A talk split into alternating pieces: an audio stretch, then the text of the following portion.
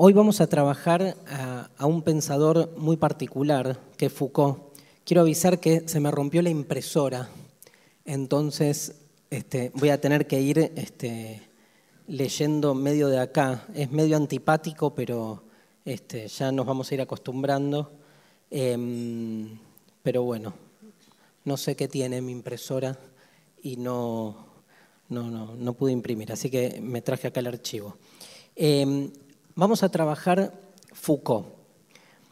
Empezamos esta segunda parte con Nietzsche y de Nietzsche nos vamos a Foucault y de Foucault nos vamos a Derrida y de Derrida nos vamos a los pensadores de la biopolítica.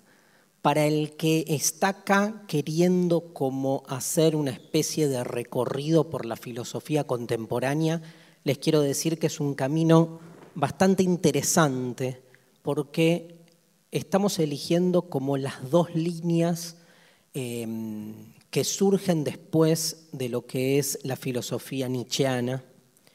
El único gran ausente que vamos a ir retomando todo el tiempo, la clase de hoy y la clase que viene, es Heidegger, que es claramente el, el punto de clivaje después de Nietzsche para llegar tanto a Derrida como a Foucault, pero podríamos decir que tanto la filosofía Foucaultiana como la filosofía de Derrida son deudoras o son reconfiguraciones filosóficas que parten de ese, eh, eh, digamos, de ese entramado entre Nietzsche, Marx, Heidegger, Benjamin, ¿no? cuatro autores digamos, que también están de algún modo entrelazados entre sí.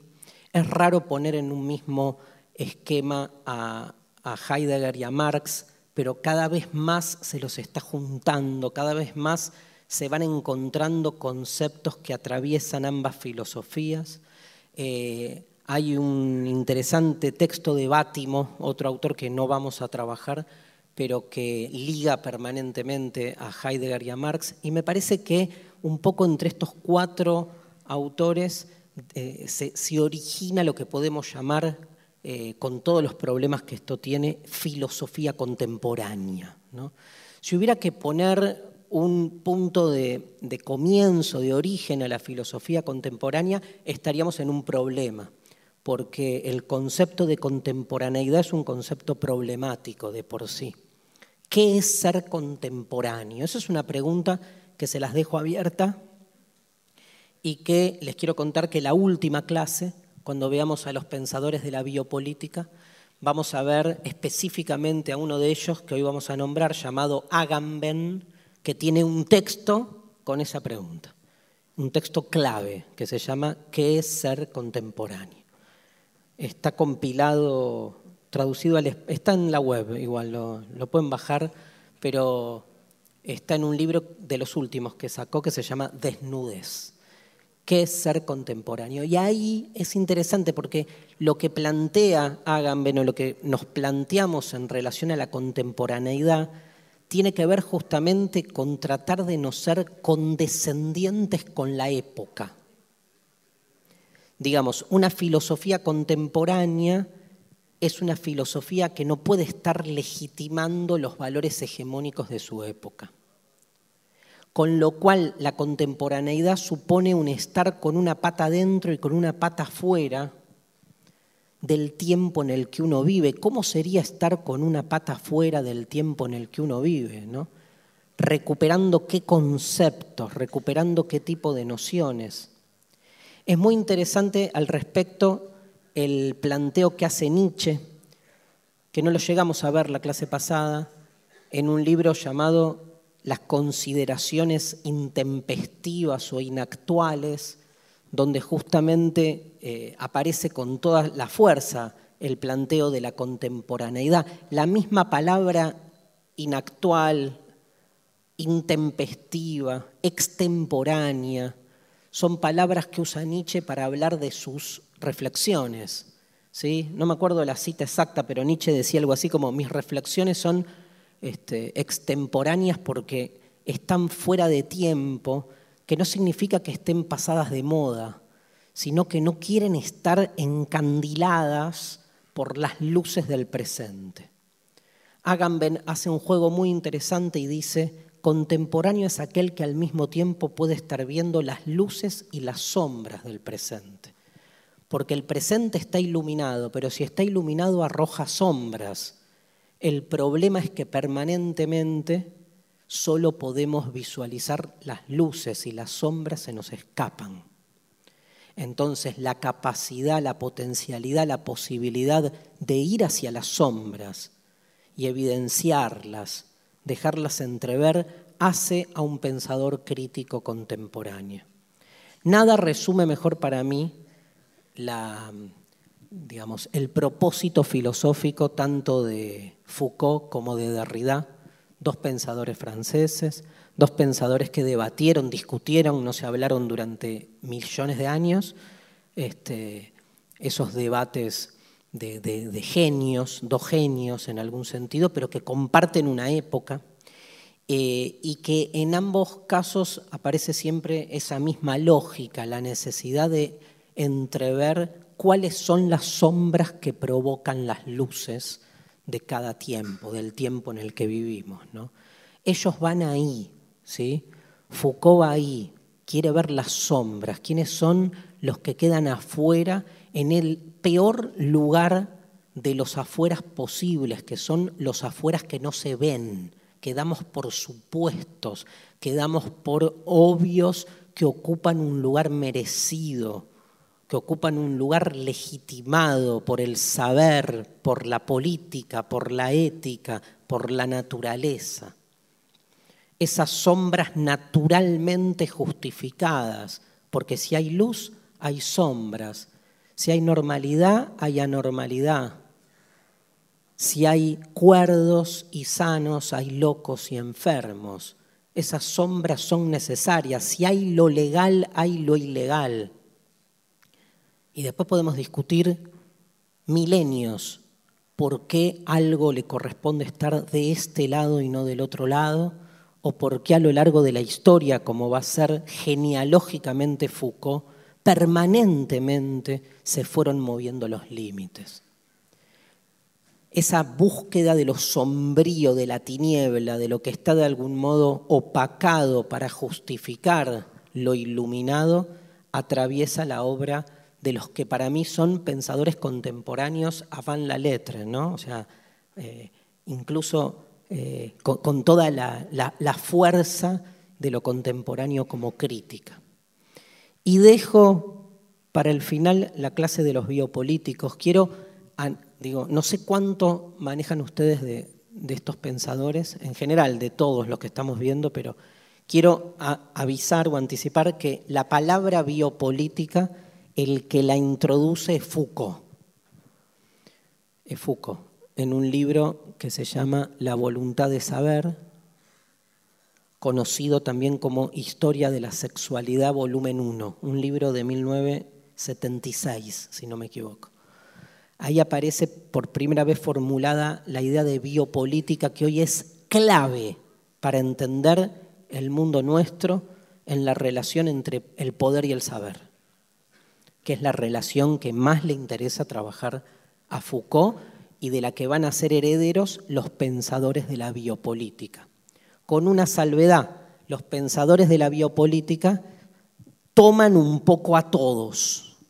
Cuando uno lee a Agamben o a Espósito, otro pensador del que vamos a hablar mucho, se encuentra con todos estos pensamientos presentes. Hay un poco de Foucault, un poco de Derrida, un poco de Heidegger, un poco de Nietzsche, un poco de Marx, y tal vez lo más emblemático de los biopolíticos es que no tienen ningún tipo de prurito en este, hacer un pastiche muy propio de la filosofía de nuestro tiempo y a todos esos autores que yo les dije adjuntarles este, Aristóteles, San Agustín, Buda, este, pero adjuntarles también declaraciones de Fellini, este, cuentos de Borges, cine, pintura, teatro, películas clase B, pornografía. Hay una manera de hacer filosofía en nuestros tiempos que, digamos, rompe fuertemente con el canon. Y hablo desde el interior de la academia, porque todos estos pensadores están legitimados por la academia. Con sus problemas, con sus conflictos, Foucault tuvo muchos, Derrida más, los biopolíticos no.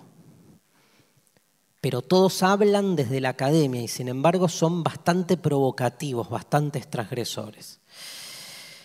Foucault tiene un problema mayor, y quiero empezar por acá, que no es filósofo y no es estrictamente del palo filosófico. Es difícil, yo cuando preparaba la clase me resultaba difícil en virtud de lo que son estas clases en este curso, que es un recorrido conceptual por los, las principales nociones de cada autor. Con Foucault tenía un problema, que Foucault, antes que filósofo, es un sociólogo, un psicólogo, hasta un crítico literario, si quieren, hasta un crítico de arte, si quieren, si no, lean ese maravilloso análisis que hace de las meninas de Velázquez, casi 40, menos 30 páginas al inicio de uno de sus libros más complicados, que es Las palabras y las cosas.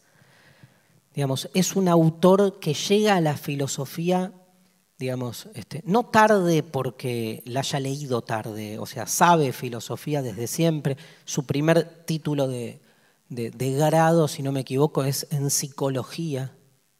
Sus primeras preocupaciones son el tema de la salud y la enfermedad. Piensen que sus primeros libros así conocidos, los primeros dos libros conocidos de Foucault son Historia de la locura,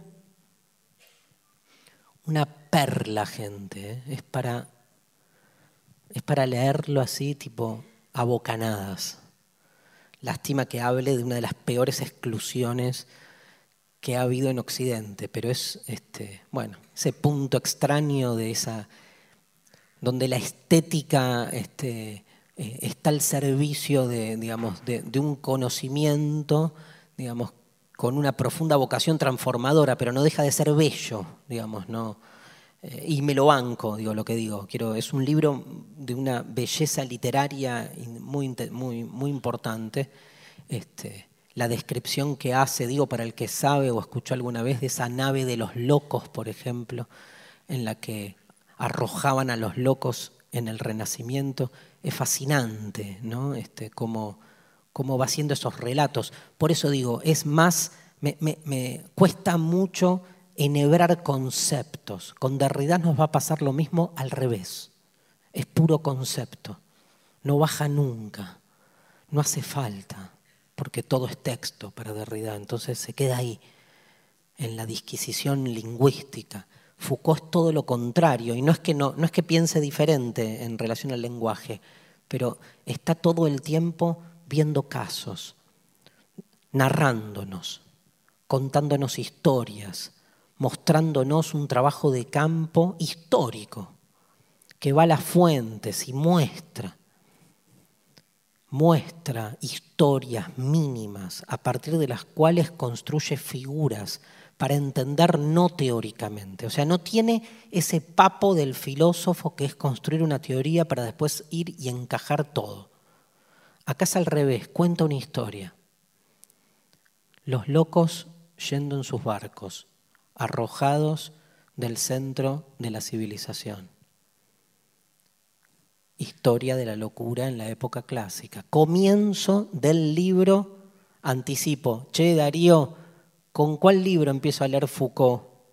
Lo tengo clarísimo, Vigilar y Castigar. Libro de 1970 y no me acuerdo. Creo que cinco o cuatro. Ahí. Ahora me fijo. Vigilar y castigar. ¿Cómo empieza? Uno de los relatos en un libro de filosofía, si podemos llamar a Vigilar y castigar un libro de filosofía, Vigilar y castigar es la historia de la prisión, la historia de la constitución del sistema carcelario o de cómo el sistema punitivo fue llegando a la idea de prisión como una de sus ideas este, superadoras.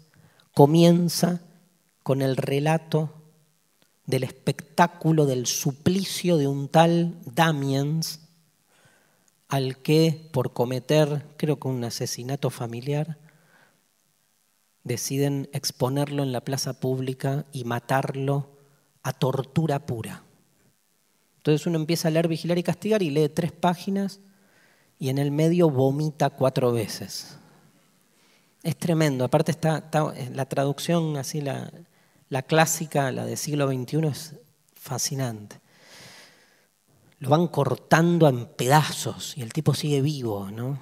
Y Foucault narra, porque es un genio literario al mismo tiempo, pero es a través de un caso que empieza a analizar la cuestión de la penalidad. Pero por eso digo, tiene otro estilo, un estilo que no estamos acostumbrados. Venimos de un Nietzsche que hace metáforas, ¿no? O desarrollos por ahí argumentativos, paradójicos, pero siempre en el plano de la teoría. En Foucault casi no hay teoría. Tremendo, no hay teoría. Si uno tuviera que elegir la palabra que define Foucault, ¿no? Una palabra que define a Foucault, uno claramente diría poder. Es el filósofo del poder. Bueno, no hay una definición del poder en toda la obra de Foucault. Pero como no es el filósofo del poder, es que no es un filósofo, no es que no sea el pensador del poder, piensa el poder, pero no desde la filosofía tradicional. Entonces, ¿por qué mierda lo metemos en un curso de filosofía?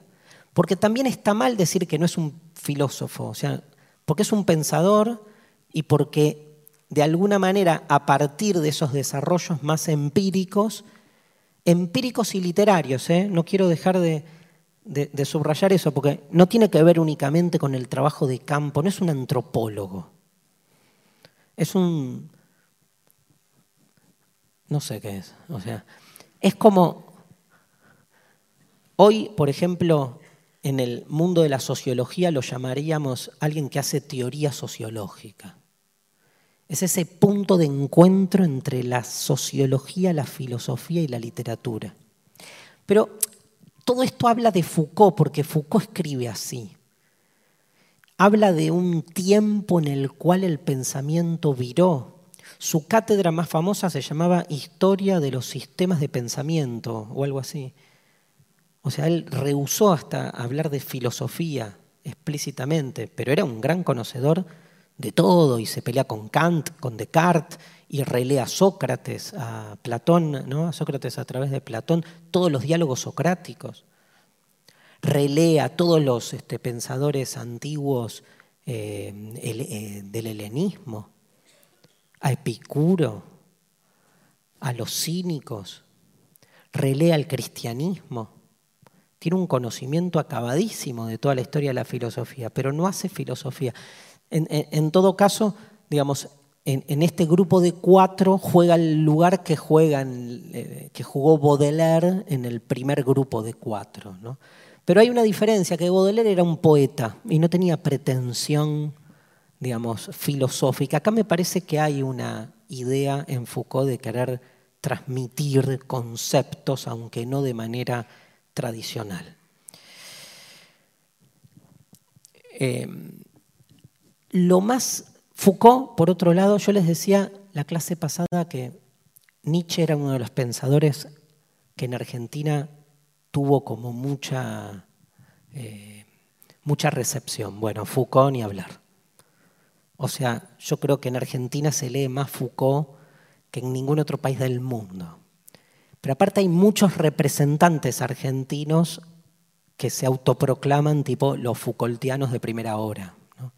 Y hay como mucho, porque además lo que tiene Foucault es que en Argentina se lo trabaja en muchas, este, diríamos, disciplinas, para usar un término muy de Foucault, este, heterogéneas. ¿no? O sea, se estudia Foucault, obviamente, en toda facultad de psicología. Se estudia Foucault en filo, se estudia en letras, se estudia en artes, se estudia en todas las sociales, se estudia en derecho, porque hay además toda una filosofía Foucaultiana del derecho. Se lo estudia en algunas carreras de medicina copadas, no es que el resto no lo sea. Es un prejuicio horrible el que estoy diciendo, pero en aquellas carreras de medicina donde la medicina se anima a pensarse a sí misma aún a costas de ver sus propias sombras, hay algún médico que tira un Foucault, que fue a estudiar con algún este, humanista y se puso y trae Foucault. Yo he dado más alguna que otra clase sobre Foucault en, en cursos de medicina y es fascinante. Piensen que me quedó colgado del inicio que los primeros dos libros que, que escribe Foucault, eh, los primeros tres o cuatro, pero los dos reconocidos, todos igual, tratan sobre ese tema, el tema de la salud y la enfermedad. Los dos libros son Historia de la locura y el segundo, que es muy interesante, se llama El nacimiento de la clínica. 1961, la historia de la locura. Foucault nace en 1926 ¿eh? y muere en 1984. Y el segundo, el nacimiento de la clínica, es de 1963. 1961 y 1963. Hay otros textos escritos en esa época. Toda esa primera etapa de Foucault está, digamos, habiendo cursado la carrera de psicología, está directamente enajenado Foucault en la cuestión de qué es una enfermedad mental, cómo se definen las enfermedades, pero sobre todo, digamos, este, la cuestión de, de la enfermedad lo lleva a Foucault este, por sobre todas las cosas, a querer comprender la enfermedad mental, el mundo de la psiquiatría. Es el que más le interesa trabajar a él. Y ya en esos primeros libros tira sus primeras ideas provocativas, ¿no? Sobre todo el pensar, a la, o sea, el tratar, a ver si se entiende, es una pelotudez, se va a entender, pero lo anticipo igual, digamos, lo prevengo igual, el tratar de, desnaturalizar a la enfermedad mental. O sea, Foucault concibe las enfermedades mentales o las alienaciones mentales como producto de enajenaciones sociales. No es una patología orgánico-biológica. Pero nada es natural para Foucault. ¿eh? No es que, ah, bueno, hace eso con la, este, con la enfermedad mental, no, hace eso con todo. Digo, Foucault es un pensador de la desnaturalización. Sigue en ese sentido la línea de Marx y de Nietzsche, que buscan todo el tiempo cuestionar la existencia de hechos naturales o por naturaleza. La desnaturalización es su tema porque además lo lleva de frente o lo pone directamente, la cuestión de la desnaturalización la pone a dialogar con el lugar en el que menos nos animamos a pensar la desnaturalización, que es en la salud. Porque todos suponemos clara y distintamente, con total evidencia, que sabemos qué es estar sano y que es estar enfermo. Cuando no ha habido binomio conceptual que más se haya transformado a sí mismo como ese. Que lo que se consideró sano o enfermo en un tiempo está todo el tiempo transformándose. Producto, va a decir Foucault, de los cambios sociales, de los cambios más estructurales que hay en las sociedades. Sin embargo, para que funcione el binomio salud-enfermedad, necesitamos realmente naturalizarlo, concebirlo como propio de la naturaleza y del funcionamiento real de la naturaleza. El término funcionamiento real de la naturaleza para Foucault es una mala palabra, es una idiotez, porque no hay funcionamiento real de la naturaleza. La naturaleza siempre es un constructo, es una construcción de sentido. O sea, obvio, hay naturaleza, hay algo que sucede, pero siempre nos relacionamos con lo que sucede construyendo sentido, en ese punto en el cual el ser humano y la realidad se intermodifican. O sea, hay que ser muy omnipotente para aseverar que algo es por naturaleza y que uno tiene la capacidad de acceder a esa naturaleza y que esa naturaleza, incluso en algunos casos, se la postula atemporal, ahistórica y universal. Foucault se va a pelear con todo eso. En el año 1966 pega su primer giro. Quiero llegar hasta acá cuando edita el que para mí, acá ya viene la cuestión de, cada uno. O sea, si a mí me dicen, Darío, te vas a morir y al cielo te podés llevar de todos los filósofos un libro. Pensamiento extraño, ¿no? Pero es, o sea, solo en las situaciones límites uno decide. Si no, uno paja, ¿no? vas, venís, la paradoja. Te morís, te tenés que llevar uno de Foucault, uno. Las palabras y las cosas.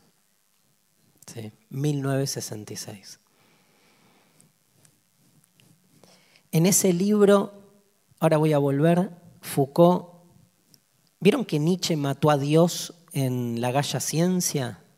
Más o menos para la década del 80, de, pero del siglo XIX. Bueno, Foucault en ese libro mata al hombre. Sigue un poco el, camino de Nietzsche y si Nietzsche había matado a Dios, eh, Foucault entiende que la muerte de Dios necesita al mismo tiempo la muerte del hombre, de un hombre entendido como un Dios en algún punto. Termina el libro decretando la disolución del hombre, una famosa metáfora, el que lo leyó, que termina narrando Foucault, hablando del el final del hombre que se disuelve, disuelve su rostro este, en la arena, una metáfora poética muy bella para decretar la muerte del hombre. Las palabras y las cosas es un libro complejísimo, pero es un libro en el que Foucault pega un giro, sale del tema más eh, médico, de la medicalización, que es el tema de sus primeros textos, y pega un giro. Pero no es que pega un giro porque está al pedo o porque dijo, bueno, ahora me interesa otro tema, sino que todos los resultados de sus investigaciones filosófico-médicas dan, o sea, el resultado de sus investigaciones filosóficos médicas lo lleva a entender que si hay un tema que a él le interesa trabajar es la cuestión del saber.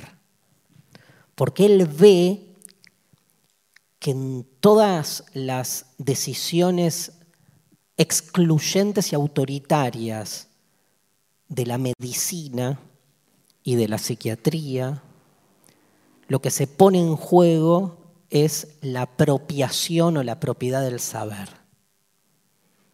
Y entonces en las palabras y las cosas va a formular de alguna manera una de sus tesis fundamentales que podemos resumir de una manera muy reductiva, pero que ustedes van a entender bien, con eh, la fórmula saber es poder. O sea, en las palabras y las cosas pone en juego lo que va a ser la mayoría de los conceptos del resto de su obra, sobre todo en esa asociación entre el saber y el poder. Y lo que hacen las palabras y las cosas es relatar una historia, la historia del hombre.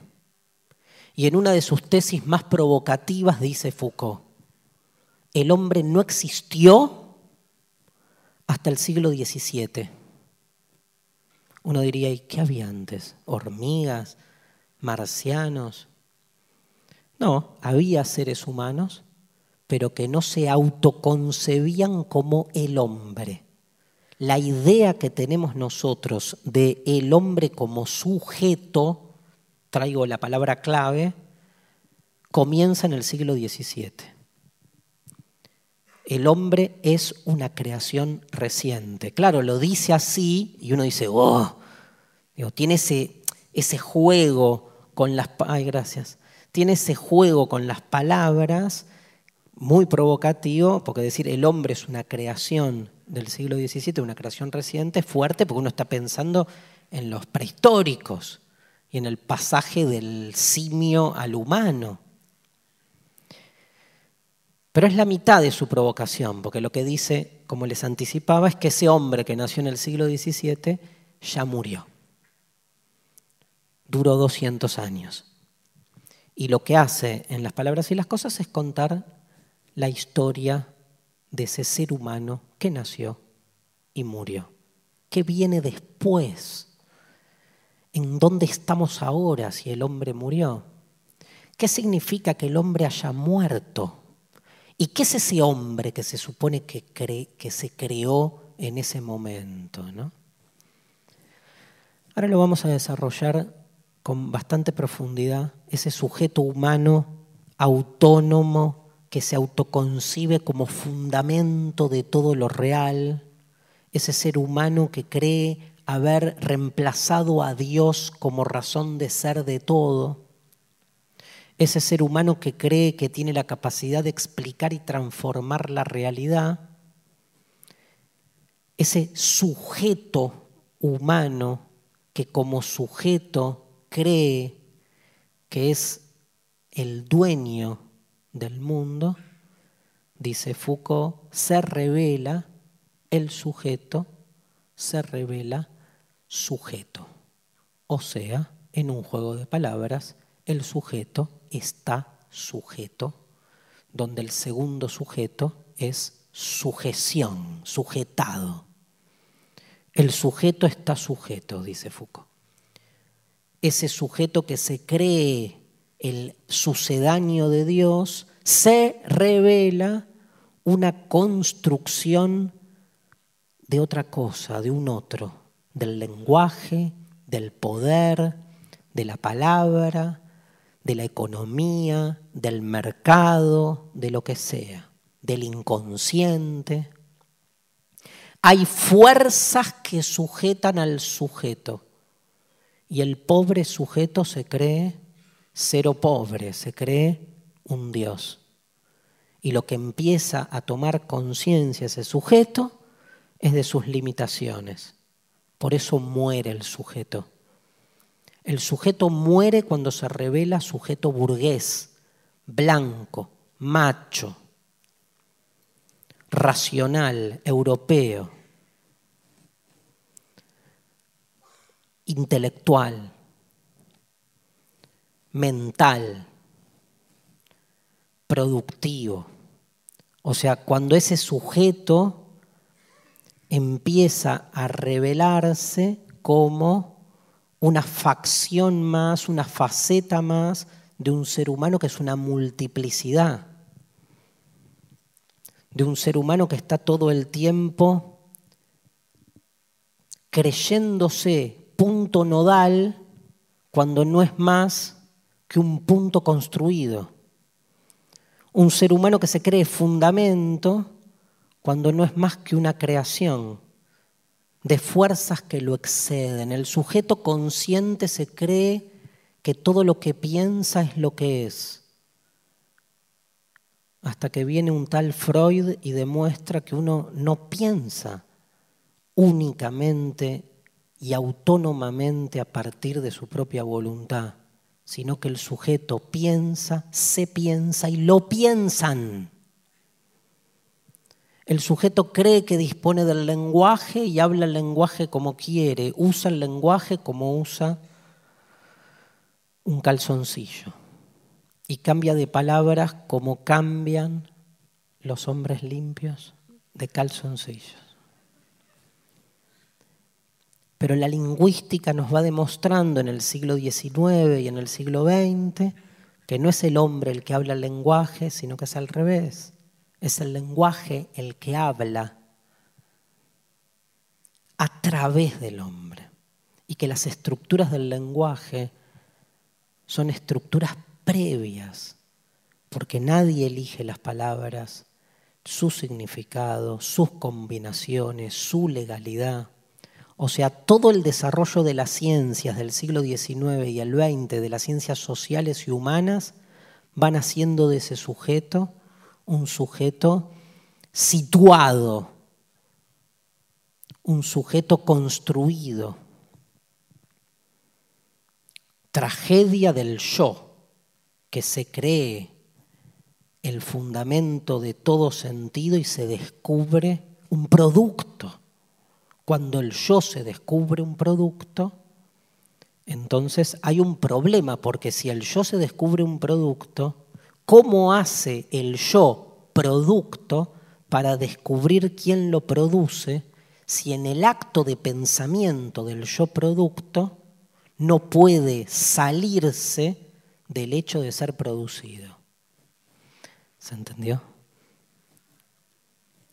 Asumir que soy una creación de otro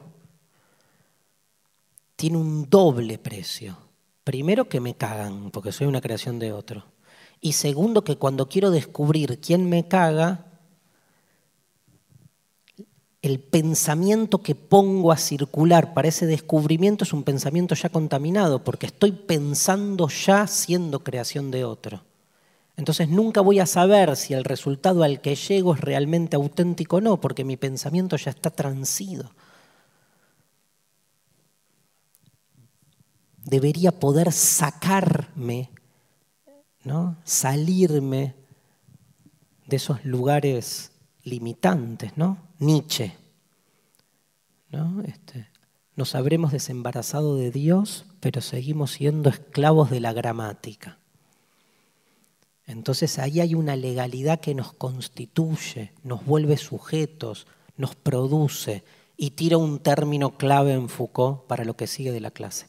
Nos normaliza, nos normaliza, nos vuelve sujetos de una normalidad en la que vivimos al interior de esta fascinante caverna platónica que se va reproduciendo en las épocas, en las culturas, generando siempre un mundo en el que uno se siente viviendo su vida normal, siendo naturalmente lo que uno es, y una muralla que deja claramente afuera a los que no cuajan con esa normalización. Hay las palabras y las cosas termina ahí, termina mostrando eso termina mostrando este sujeto sujetado y termina con un mensaje, si quieren, pesimista. ¿Y entonces qué? ¿No? Nos faltan todos los 70, que son los tiempos donde Foucault va a dar sus famosos cursos. Foucault daba muchos cursos, como cursos así de donde él investigaba este, y el resultado de sus investigaciones iba, daba cursos multitudinarios y presentaba sus investigaciones. Muchas de esas investigaciones fueron dando como fruto libros y la mayoría de esos cursos, una vez que Foucault muere, todos esos cursos fueron grabados y están siendo y siguen, todavía hay algunos que no salieron, son desgrabados y publicados. Ustedes se van a encontrar en las librerías. Foucault debe haber este, editado, como si les dijese, seis, siete libros. Pero uno va a las librerías y encuentra 30. ¿Por qué? Porque son esos cursos que están este, desgrabados y puestos a disposición. Esos cursos, gente, para el que quiera leer un Foucault llano, un Foucault que no está pensando en esto este, lo digo o lo escribo para que sea un libro, sino que habla, lo graban y lo desgraban, están buenísimos esos cursos, porque es de una simpleza conceptual que permite entrar a su vocabulario. Los anormales, por ejemplo, un gran texto, son 20 clases que da él sobre el tema de la normalidad. Seguridad, población y territorio, donde trabaja la cuestión de la seguridad barra inseguridad, desde la biopolítica, temazo. Para mí el mejor de todos esos es un libro que se llama La hermenéutica del sujeto donde labura los antiguos y trabaja el modo en que los antiguos fueron, digamos, elaborando la idea de sujeto, la idea de quién soy yo, la idea del yo, porque el yo tiene una historia, ¿no? no fue siempre el mismo, no lo autoconcebimos siempre igual. Tal vez la obra clave de los años 70 es Vigilar y Castigar, donde pega un giro. Pero bueno, antes de entrar y habiendo entendido un poco el campo en el que nos vamos a manejar, quiero trabajar cuatro imágenes, antes que nada, para entender por dónde pasa Foucault. Si a mí me preguntaran, che Darío, pero a ver, bajate un poco a Foucault, a la realidad concreta. ¿Dónde está Foucault? ¿Dónde lo ves? ¿En qué situaciones concretas? Entonces, tengo cuatro, cuatro imágenes. La primera, imágenes que me permiten entrar de algún modo a la filosofía Foucaultiana. La primera imagen data de cuando yo estaba en quinto año. Em, ay, me acabo de acordar de otra, perdón.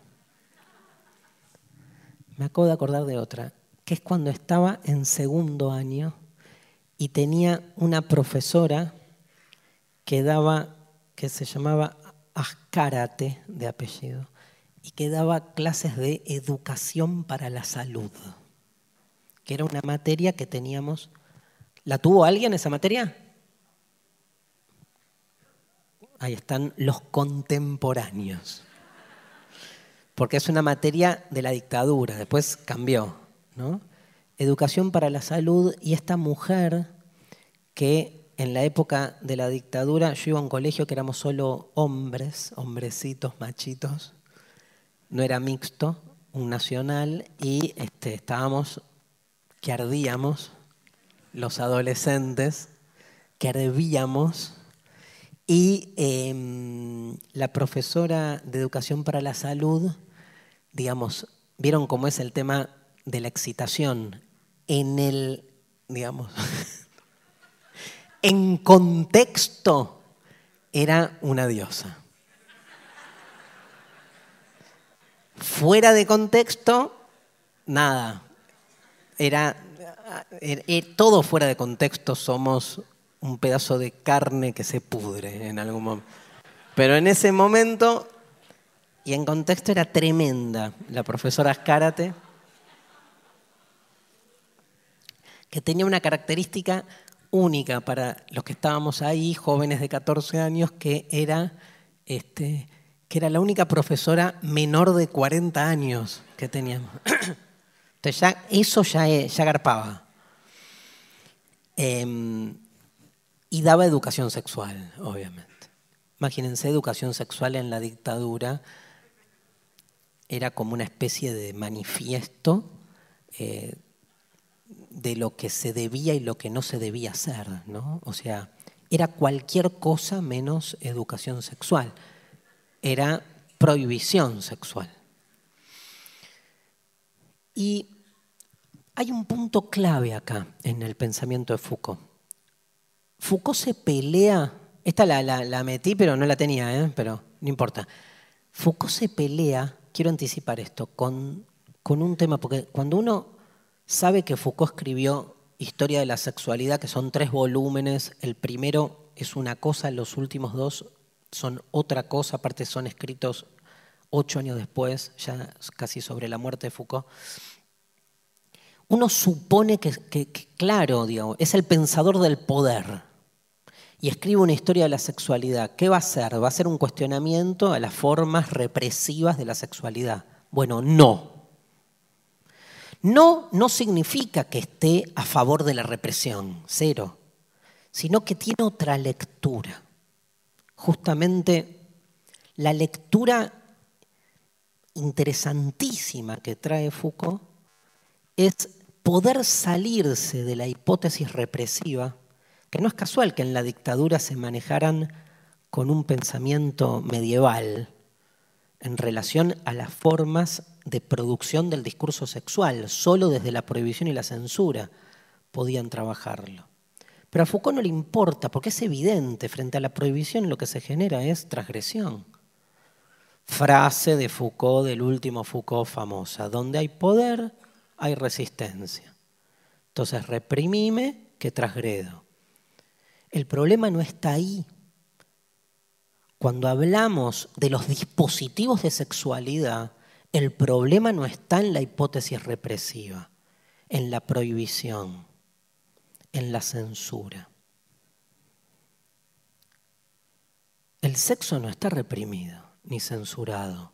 Anticipa Foucault que no vio Tinelli y que le hubiese servido muchísimo. El sexo está en todos lados, todo el mundo habla de sexo. O sea, no está reprimido. O sea, veamos la tele. No se habla de otra cosa, leamos revistas. Metámonos en conversaciones entre amigos, metámonos. O sea, ¿de qué se habla? De sexo.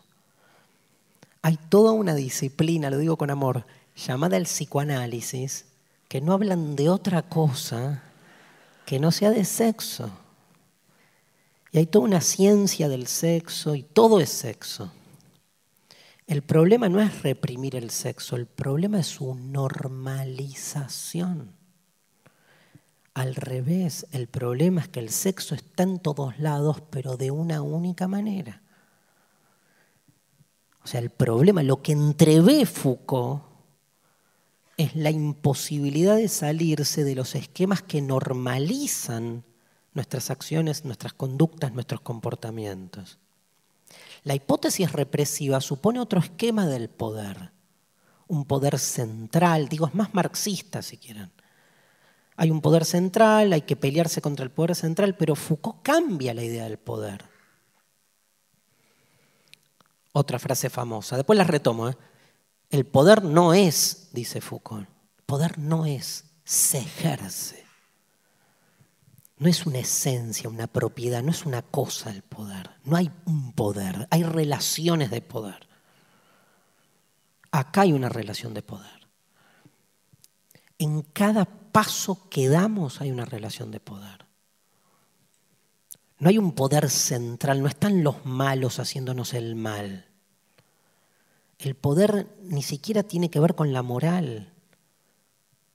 Ahí retoma la idea de poder de Nietzsche, de Spinoza incluso, donde las relaciones de poder están en todos lados, en todo lo que hacemos, porque el poder se ejerce no desde la violencia directa, lineal. Seducir es ejercer el poder, inducir es ejercer el poder, clarificar es ejercer el poder, explicar porque de algún modo hay fuerzas en contacto y una fuerza que genera en la otra un movimiento, una transformación. Hay una famosa también título de un texto de Foucault, de una compilación, hay una microfísica del poder. O sea, el poder está en los pequeños lugares, en los pequeños detalles. Entonces, cuando repensamos el sexo, digo, la profesora Escárate negando, prohibiendo, lo que generaba es que estaba, nos íbamos todos a hablar, a hablar de ella y hablar de sexo. Y es interesante porque nos educaba para la salud censurando el sexo y lo que hacía era justamente nos educaba para el sexo. Al revés, ¿no? Por no hablar, se hablaba. O como se dice mucho ahora en los análisis más reconocidos de los medios, querés tapar algo, habla mucho de eso. Muchísimo, ¿no? Porque, porque lo normalizás. El ejemplo que yo traigo de la normalización lo trabaja Paul Preciado. Hablamos de Preciado acá, ¿no? Chan, chan. En la primera parte sí. Beatriz Preciado. Beatriz Paul Preciado. Este, se lo debo a Virginia Cano, una gran filósofa joven de la Universidad de Buenos Aires. Em, otra imagen para entender a Foucault y contraponerla con la profe Ascarate, creo que se llamaba Adriana, por si me escucha en algún lado. Em, la recordamos con mucho, con mucha pasión.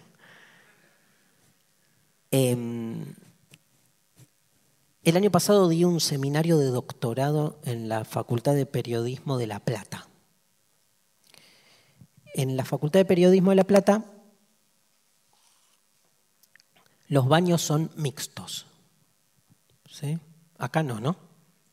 En la Universidad Nacional de Rosario no, ¿no? En la Bardén tampoco. ¿En dónde? En Humanidades sí. Perfecto. No sé si alguno entró alguna vez a un, a un baño público mixto.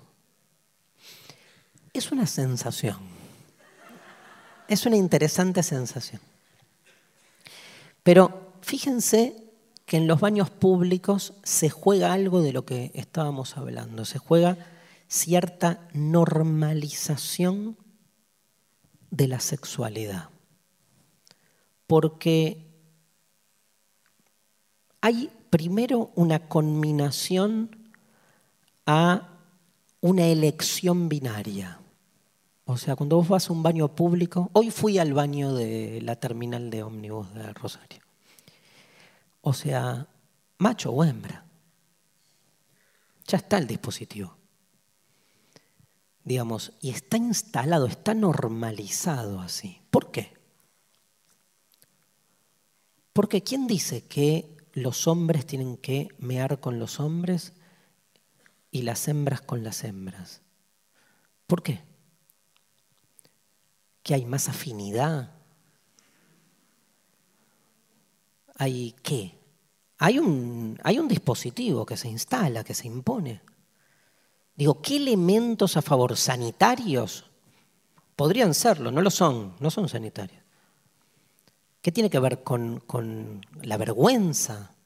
¿Con el deseo? ¿Tiene que ver con el deseo? ¿Y por qué no se puede desear en un baño? Ahora vamos a hablar del deseo en el baño. ¿Por qué no?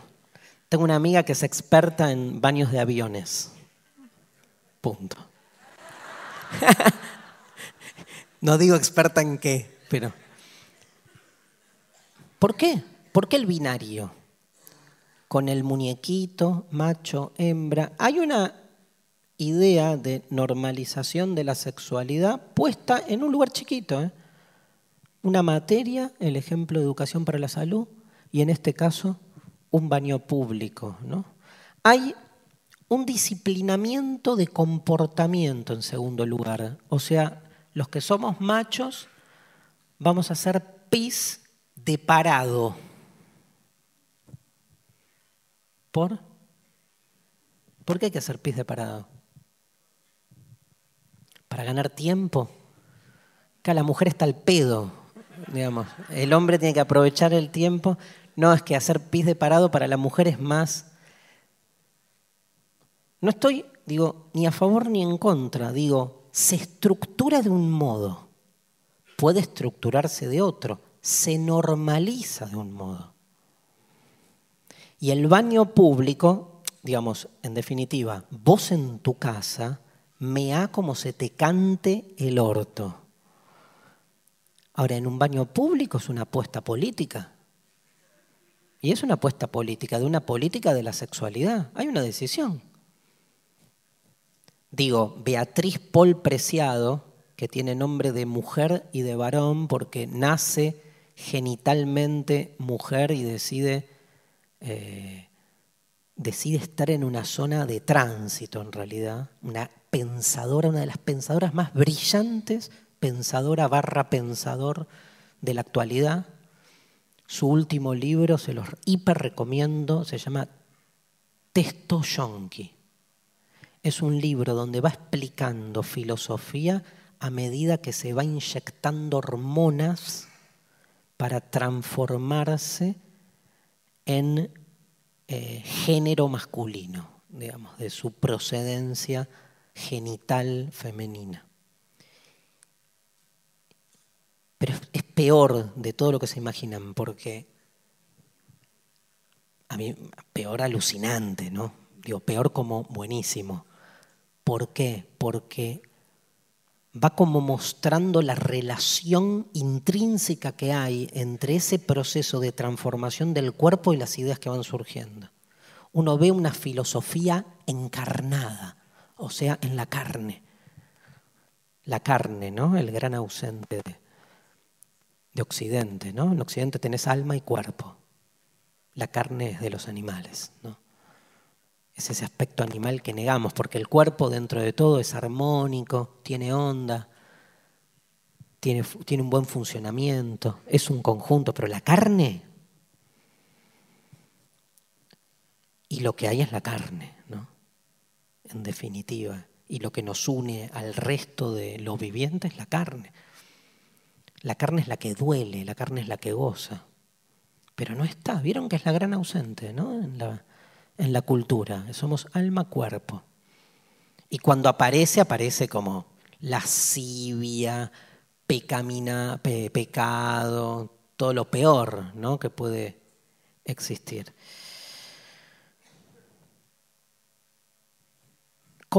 tengo más de los baños públicos.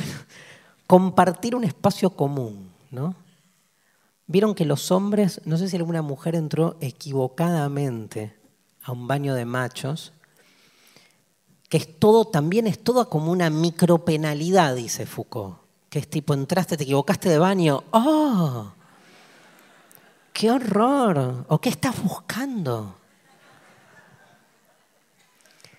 Y en el baño, los hombres, o sea, mi experiencia de hoy, que estaba pensando en la clase igual, en el baño de la terminal fue tremenda. Fue, yo me paré, o sea, entré, no sé si lo tienen al baño, son como 15 mingitorios, tipo un rectángulo. Son 15 mingitorios, seguidos uno tras de otro. Sobre el fondo había un joven este, apoyado contra la pared con una pata tipo apoyada en la pared, la otra así, como una pose muy sexy. Como tuiteando, whatsappeando con el celular. Entonces vos entrás y lo ves ahí, ¿qué estás haciendo ahí? Y estaba como muy cerca del último mingitorio de la fila. Entre yo no había nadie. ¿A dónde fui? Al último. Quiero ver qué haces con tu celular.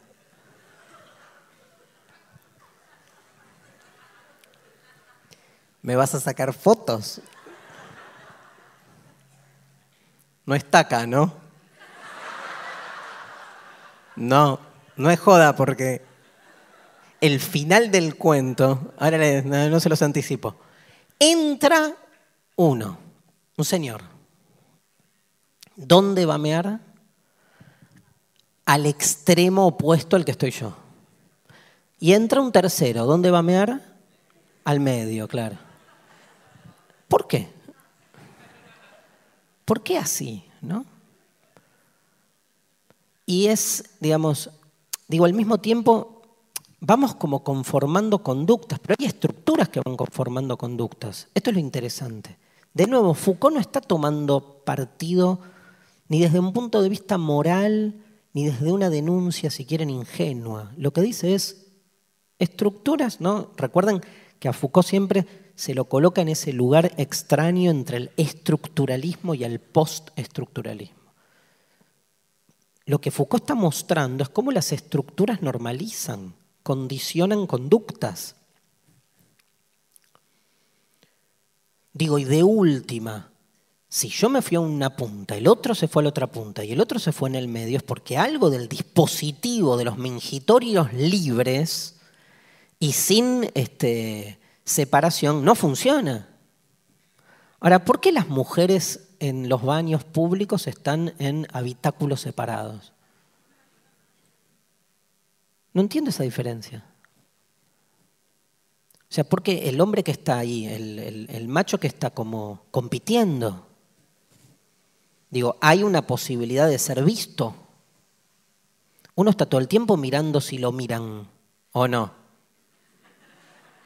O uno mira. Ni hablar que en términos de eh, elección, digamos, de prácticas sexuales en el sistema binario heterosexualidad-homosexualidad, digo, también se genera toda una situación. Porque el baño está pensado público en términos de heterosexualidad. Los nenes con los nenes, las nenas con las nenas. Como privando la posibilidad de un contacto. Digo, Foucault vive el mayo francés, ¿no? No me voy a ir con el relato porque es largo, pero todos saben que el mayo francés comienza cuando echan a unos alumnos de la Universidad de Nanterre porque tenían prohibido dormir machos y hembras en un mismo pabellón. Y ellos violan eso. Porque el disciplinamiento escolar parte del orden. Los, nenes con los nenes, las nenas con las nenas. Y estos se cruzaron. Em, interesante, dice Foucault, en relación a los... quiero agregar algo de los baños públicos pero ligándolo a algo de Foucault, perdón que, que mezcle un poco, pero como que en el baño público, para ir viendo por dónde pasa la filosofía de Foucault después, somos escrutados por nuestros pares, ¿vieron? Digo, no hay un poder central, no es que hay un rey del baño. Ah, no les conté el final. Salgo del baño y me lo encuentro al muchacho. Me sonríe y me dice, ¿te acordás que yo te encontré el mes pasado acá mismo, en este baño, y te pregunté a qué venías y vos me dijiste vengo a hacer la función de desencajados? Le dije, no. Me dijo, fui, fui. ¿Te acordás que cuando bajaste en la canción de Cabrera casi te tropezás con una pierna? Era la mía. Eso me lo dijo en la puerta del baño. Lo abracé, le dije, sos muy grosso, y me fui. Pero él no sabía. No. Yo sé que está acá, escondido.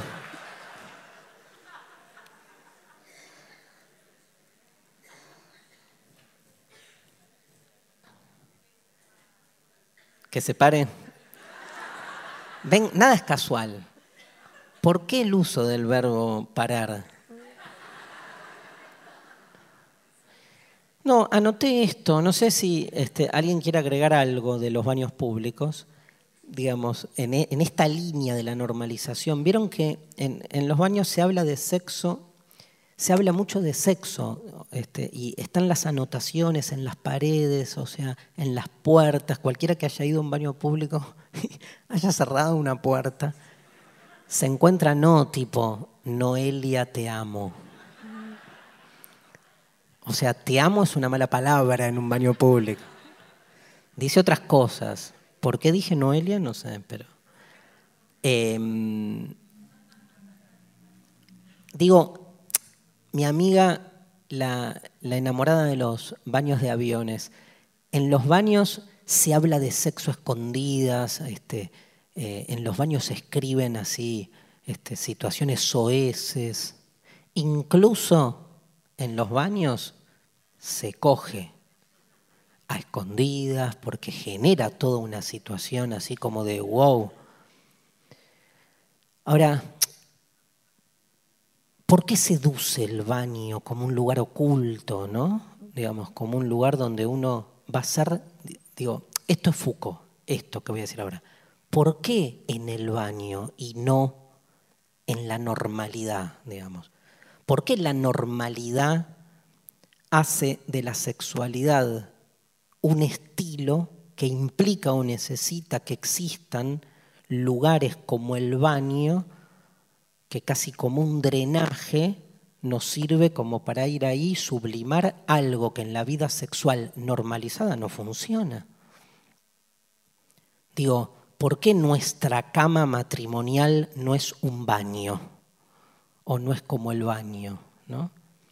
Hay una normalización de la sexualidad que genera un sistema, ¿sí? Me siguen de exclusión y de inclusión. Lo que es, digamos, coger bien, como se debe, una vida sexual correcta, que puede incluir, y ahí empieza el juego de las prácticas sexuales y su legitimación. Veamos qué es lo permitido y lo no permitido. Entonces, tipo, no, bueno, fantasías permitidas, pero la fantasía permitida, ¿qué tiene? 20 años. O sea, tiene que ver también con las transformaciones propias del saber sexual, que está todo el tiempo pendiente de qué queda dentro y qué queda afuera. Entonces, las fantasías, ahora está bien. Hablar, la otra vez leí una nota, creo que en alguno de los dos grandes diarios argentinos, Clarino La Nación, que decía, hablaba del sexting. ¿Lo tienen? ¿Lo leyeron? ¿Nadie lee Clarín y La Nación? ¿No llega a Rosario? ¿Saben lo que la capital? ¿Saben lo que es sexting? Es tipo mandarle mensajitos por mail así como muy jugados a tu pareja. Entonces decir, estoy en el colectivo y me estoy tocando pensando en vos. Se lo mandás a tu mujer con la que estás hace 40 años casado. y es como que eso...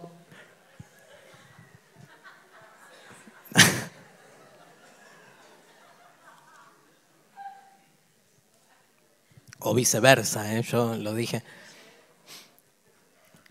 Sexting. Después búsquenla, la nota es malísima. Pero, nada, vos hace 10 años decías, che, hagamos sexting y te miraban mal. Y entonces ahora de repente está legitimada esa práctica, pero sigue habiendo, ¿a qué voy? Ahora lo vamos a ver después del recreo. A que la línea que separa lo legal de lo ilegal es una línea que está todo el tiempo moviéndose de acuerdo a los cambios que se van produciendo en los entornos sociales, en los intereses, en las necesidades. Entonces lo que era una conducta sexual sana se puede volver perversa o lo que era perverso se vuelve sexting que aparte suena bien y este, vas a. Ya van. Todo esto viene con el packaging, ¿no? Te vas a tener eh, personal trailers en este, sexting que te enseñan cómo escribir un buen mensaje erótico para tu pareja.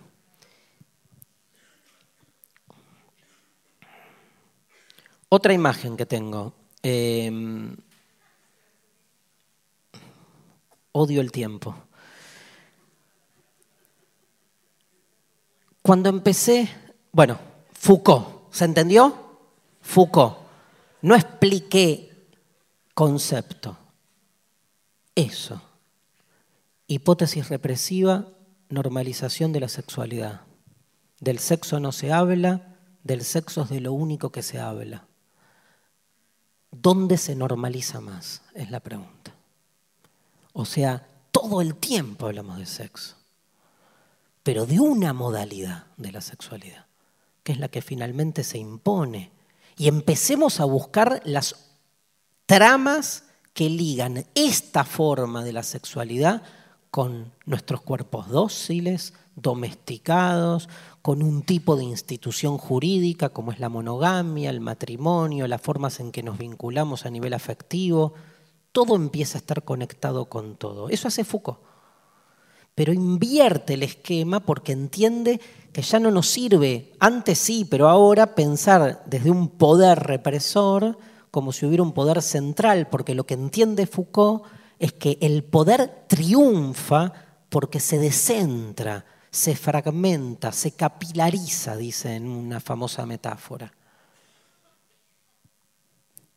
Entonces hay más poder cuando lo que se logra es normalizar una conducta que cuando se la censura. Otra imagen, nada que ver, pero para entrarle a otro de los conceptos de Foucault. Cuando empecé, sigo con lo autorreferencial que me encanta. Digamos, cuando empecé a dar clase, tenía 23 años,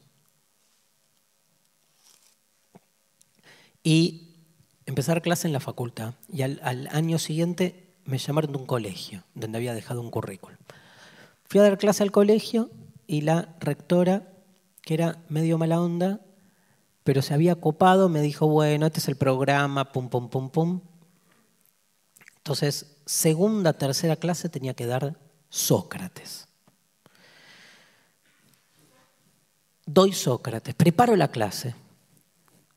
Tenía un grupo de alumnos divinos que al toque se habían reenganchado con la filosofía, cosa extraña, pero eran pocos, 14, pónganle.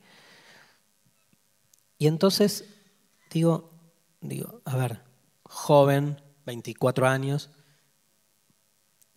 todavía creía en algo,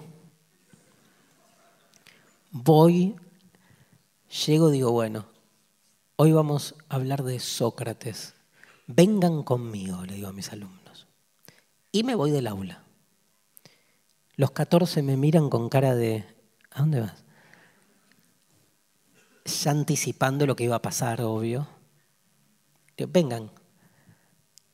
¿Por qué? Porque yo quería, obviamente, explicar un pensador que, entre otras cosas, daba clases caminando. Una clase de Sócrates con sus alumnos era una recorrida por el puerto de Atenas discutiendo. Entonces Sócrates decía, ¿qué es la valentía o qué es la amistad? Un boludo le contestaba y empezaba un diálogo, todo el mundo se peleaba, se metía y discutían ese tema. Sócrates nunca tomaba partido, sino que trataba de tirar abajo los argumentos de los otros. O sea, Sócrates no daba clase diciendo, anoten, Heráclito nació en el 500, o sea, hacía filosofía. Entonces, yo que era creyente en ese momento, creyente en las instituciones, ¿no? Obviamente, dije, ¿cómo puedo dar una clase de Sócrates a los Sócrates? Digo, gran traición dar Sócrates en un aula parado con alumnos escribiendo. Si es justo lo contrario, ¿no? Y aparte, me había pasado algo, me acuerdo si se los conté la clase pasada, me había pasado algo al toque que me había impactado mucho, que es que, digamos, mi filósofo de siempre era, es y será Nietzsche, y en ese momento había cursado una materia, la única materia, la única en toda mi carrera donde me dieron algo de Nietzsche, y Nietzsche, que era un filósofo que odiaba, detestaba y despreciaba el saber académico, y que gran parte de su obra estuvo pensada contra el saber académico, yo tuve clases donde me daban a Nietzsche con todas las categorías y todos los recursos del saber académico. Entonces parecía un chiste que un profesor me dijera, anoten, Nietzsche es un pensador que está en contra del saber académico. Dicto, decía el profesor. Nietzsche está en contra del dictado de clase. Y vos lo mirabas y decís, es, es tremendo, ¿no? Es como, es, la historia de la vida de cualquiera, ¿no? Es hacerse el boludo o ser consciente que algo, que algo no funciona, ¿no? O sea, porque hay algo que no, hay algo que no. Digo, no, no, no quiero meterme en situaciones por ahí más, más evidentes, pero ¿cuántas veces estamos diciendo cosas o pensando cosas y en el momento estamos practicando exactamente lo contrario de lo que estamos diciendo? Y nos damos cuenta y decimos, ¡Iwe! Tremendo. Pero, claro, a los 24 años, crees un poco todavía. Y entonces dije, voy a dar clase caminando. Y fuimos. Y les tiré, obvio, que es el amor, ¿no? Que son los temas que garpan siempre en filosofía. El amor son tres. ¿Me ayudan? El amor, la muerte, Dios. O sea, no te dan pelota habla del amor, Dios y la muerte que al toque te escuchan, más si tiras frases como todos saben que nos vamos a morir y ya. Entonces, ¿cómo ya? Bueno, porque en términos de extensión temporal frente a la eternidad del universo, lo que te queda de vida es ya. No, me quedan 50, es ya. Porque en millones de millones de años, y ya está. Bueno, entonces empezamos a discutir el amor, el amor, el amor, y se recoparon. Íbamos caminando de un pasillo a otro, claro, a los gritos, pendejos adolescentes, que se recoparon con la discusión, y damos la vuelta en un momento en un pasillo y en un recodo, ¡sup! La rectora. Recta, la rectora, ¿no? Con cara de recto. Ortodoxa en su manera de pensar la educación. Me dijo como, me acuerdo el gesto, después terminé re amigo, ¿no? Pero ¿qué haces? Pero vieron con cuando alguien quiere realmente aplastar a otro, yo me sentí, aparte yo tenía 24 años, los pelos largos, no me ataba el pelo, ahí me empecé a atar el pelo porque ya era como la normalización, claro. No, estoy dando Sócrates. Y una chica que después estudió filosofía interrumpe y dice, ¡eh! Está dando Sócrates. El profe está dando Sócrates. ¿Cómo querés? Le decía la rectora. Que dé Sócrates si no es así. Al aula. Al aula. No, pero al aula. Todos al aula, todos sentados. Me llamó a la rectoría. Hablamos, ¿no? Dentro de todo, a pesar de los gritos, digo, ¿qué pasa? No, este, la clase se da así. Me acuerdo que me decía, vos al frente, ellos sentados. Y después no hay, no hay vuelta. Y yo me hacía como el, el, el, el, creyente, ¿no? Entonces le decía, pero ¿a vos qué te importa más? ¿Cómo están sentados o que aprendan? Y obviamente la rectora, que tenía años de rectora, me decía, como están sentados, obviamente. ¿Qué venís a correr por izquierda, forro? No me dijo eso. ¿Cómo están sentados?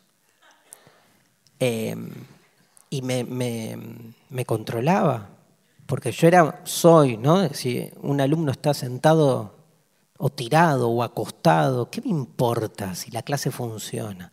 Bueno, importa. ¿Por qué importa? Porque es una clase, porque es un aula. Y ese es otro de los grandes temas de Foucault, la disposición de los espacios, de los encierros, de la relación de autoridad entre el que está al frente y el que recibe. No estoy hablando de otra cosa que de lo mismo de antes, que es de la normalización en este caso de la vida educativa, pero que en este caso, después de vigilar y castigar, recibe un nombre muy concreto que es sociedad disciplinaria, también conocida como panóptico o sociedad del panoptismo, término que voy a explicar ahora después de, del recreo. Pero hay una disposición, lo que la rectora, este, no quiero decir el nombre por la duda que después, Digamos, lo que la rectora en ese momento me estaba diciendo es, vos podés ser un gran docente, los pibes se pueden enganchar, todo lo que quieras. Una clase es otra cosa. Eso que estás haciendo vos estará buenísimo, no es una clase. Yo no te contraté para que camines por los pasillos con los alumnos, ni para que los alumnos aprendan, ni para que los alumnos se copen. Yo te contraté para que des una clase. Una clase es un formato institucional dentro de una institución escolar que define lo que es una clase en función de una sociedad disciplinaria en la que se define cómo se disponen los actores en un aula, en una fábrica, en un hospital y en la mesa de la familia los domingos. Y hay una misma matriz de disposición de las fuerzas, Se llama sociedad disciplinaria y tiene un único objetivo, la normalización. Hacemos una pausita y nos vemos en 10 minutos.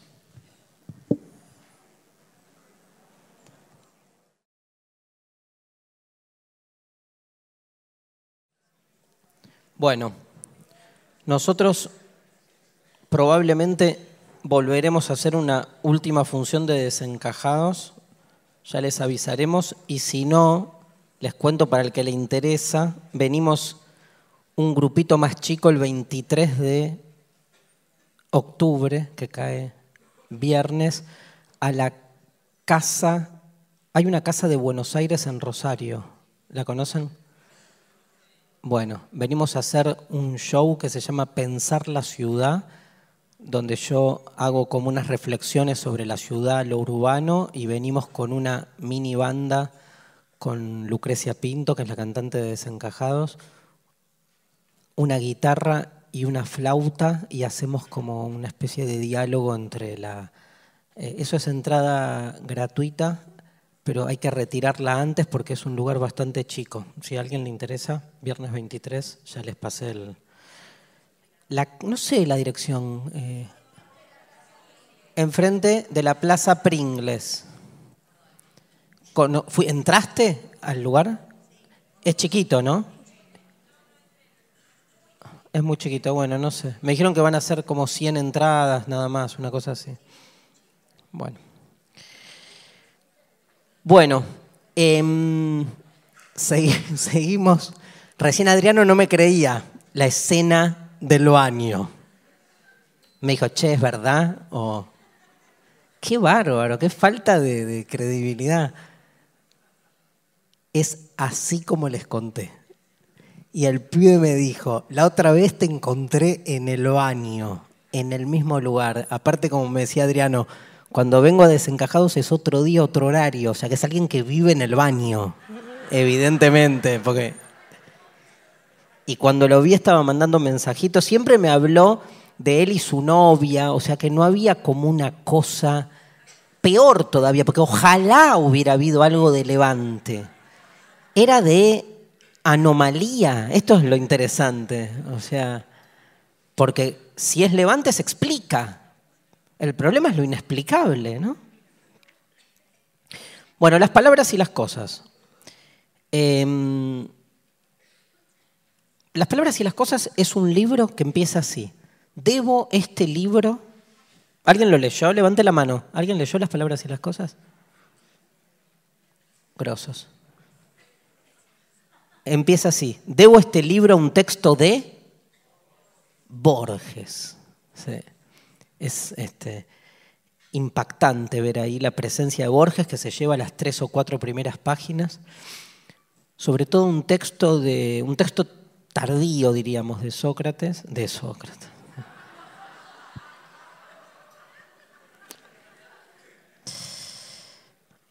Mi psicoanalista está de vacaciones. ¿Pueden creer? Se fue tres semanas. ¿Cómo hago?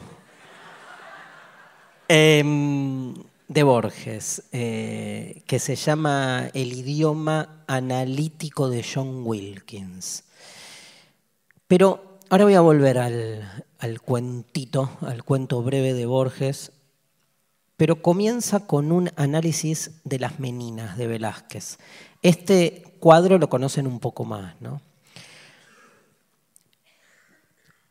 La particularidad del libro primero es ese pastiche, una palabra que para mí es muy detentatoria de la filosofía de Foucault. ¿Qué es las palabras y las cosas? ¿Un libro de qué disciplina? Miren cómo metemos la palabra disciplina. ¿De qué disciplina? ¿Dónde lo ponemos las palabras y las cosas? ¿Qué es un libro de filosofía? ¿De sociología? ¿De crítica de arte? Porque analiza las meninas de crítica literaria, de astrología le dedica bastantes páginas, sobre todo en la primera parte cuando explica una idea renacentista que dice o que habla de la semejanza entre el arriba y el abajo. lo que es arriba es abajo, decía una máxima renacentista para explicar, para explicar las cosas y su configuración. Entonces, para entrar a las palabras y las cosas, voy a entrar por otro lado, nada que ver. Voy a entrar por un cuadro de Durero que se llama Melancolía, famoso cuadro. En ese cuadro de Durero está pintada la escena de una persona, monje, creo, en estado de una absoluta eh, situación melancólica, de hecho como así, ¿no? Como con la cabeza caída, y se ve como una especie de angelito que después nos enteramos que según la sabiduría de la época corresponde más bien a un demonio meridiano, que los días sábados, día dedicado a Saturno, Cronos, el dios del tiempo, el sábado monacal es como nuestro domingo a las seis de la tarde. ¿eh? Ese demonio ingresaba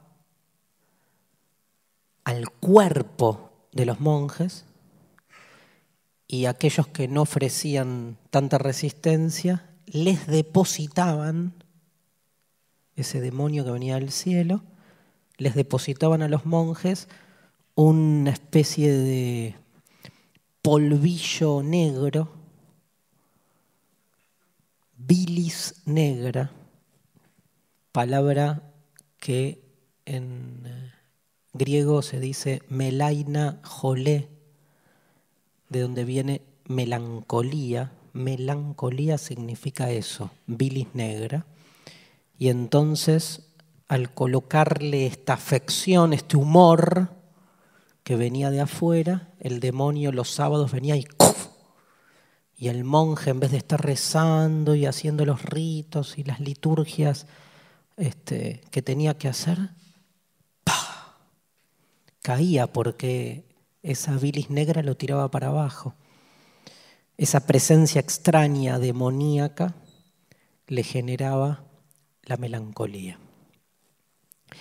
Y esa melancolía hacía que el monje no rindiera, pero al mismo tiempo, increíblemente, le habilitara toda una zona como creativa, poética. Entonces los monjes melancólicos, en vez de rezarle a Cristo, a la Virgen y al Espíritu Santo,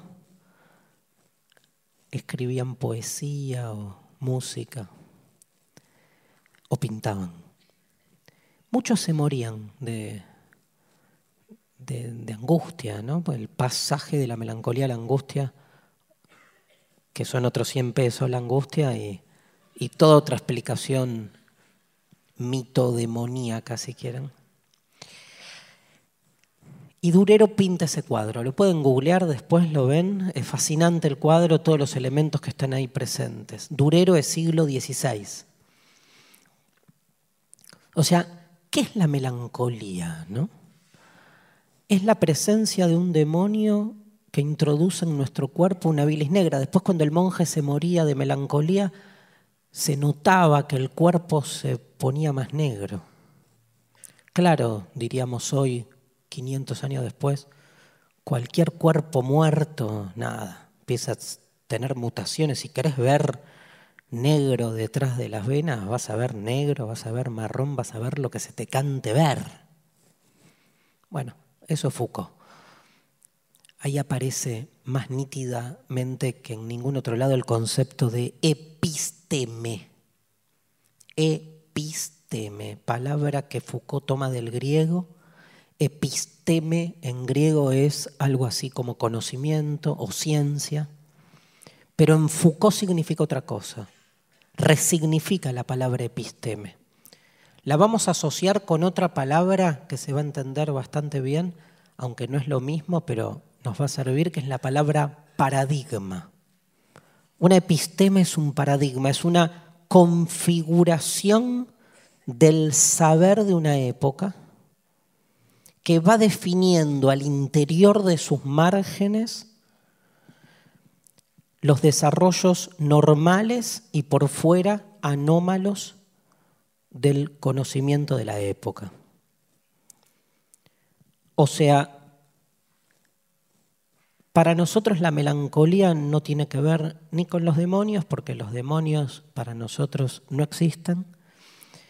No existe la bilis negra tampoco, para nosotros, insertos en nuestra episteme llamada la medicina moderna, y explicamos la melancolía como un problema básicamente psicológico, incluso como un estado de ánimo, pero la desor la ay, ¿cómo se le, quitamos organicidad? Me salía desorganizamos, pero no.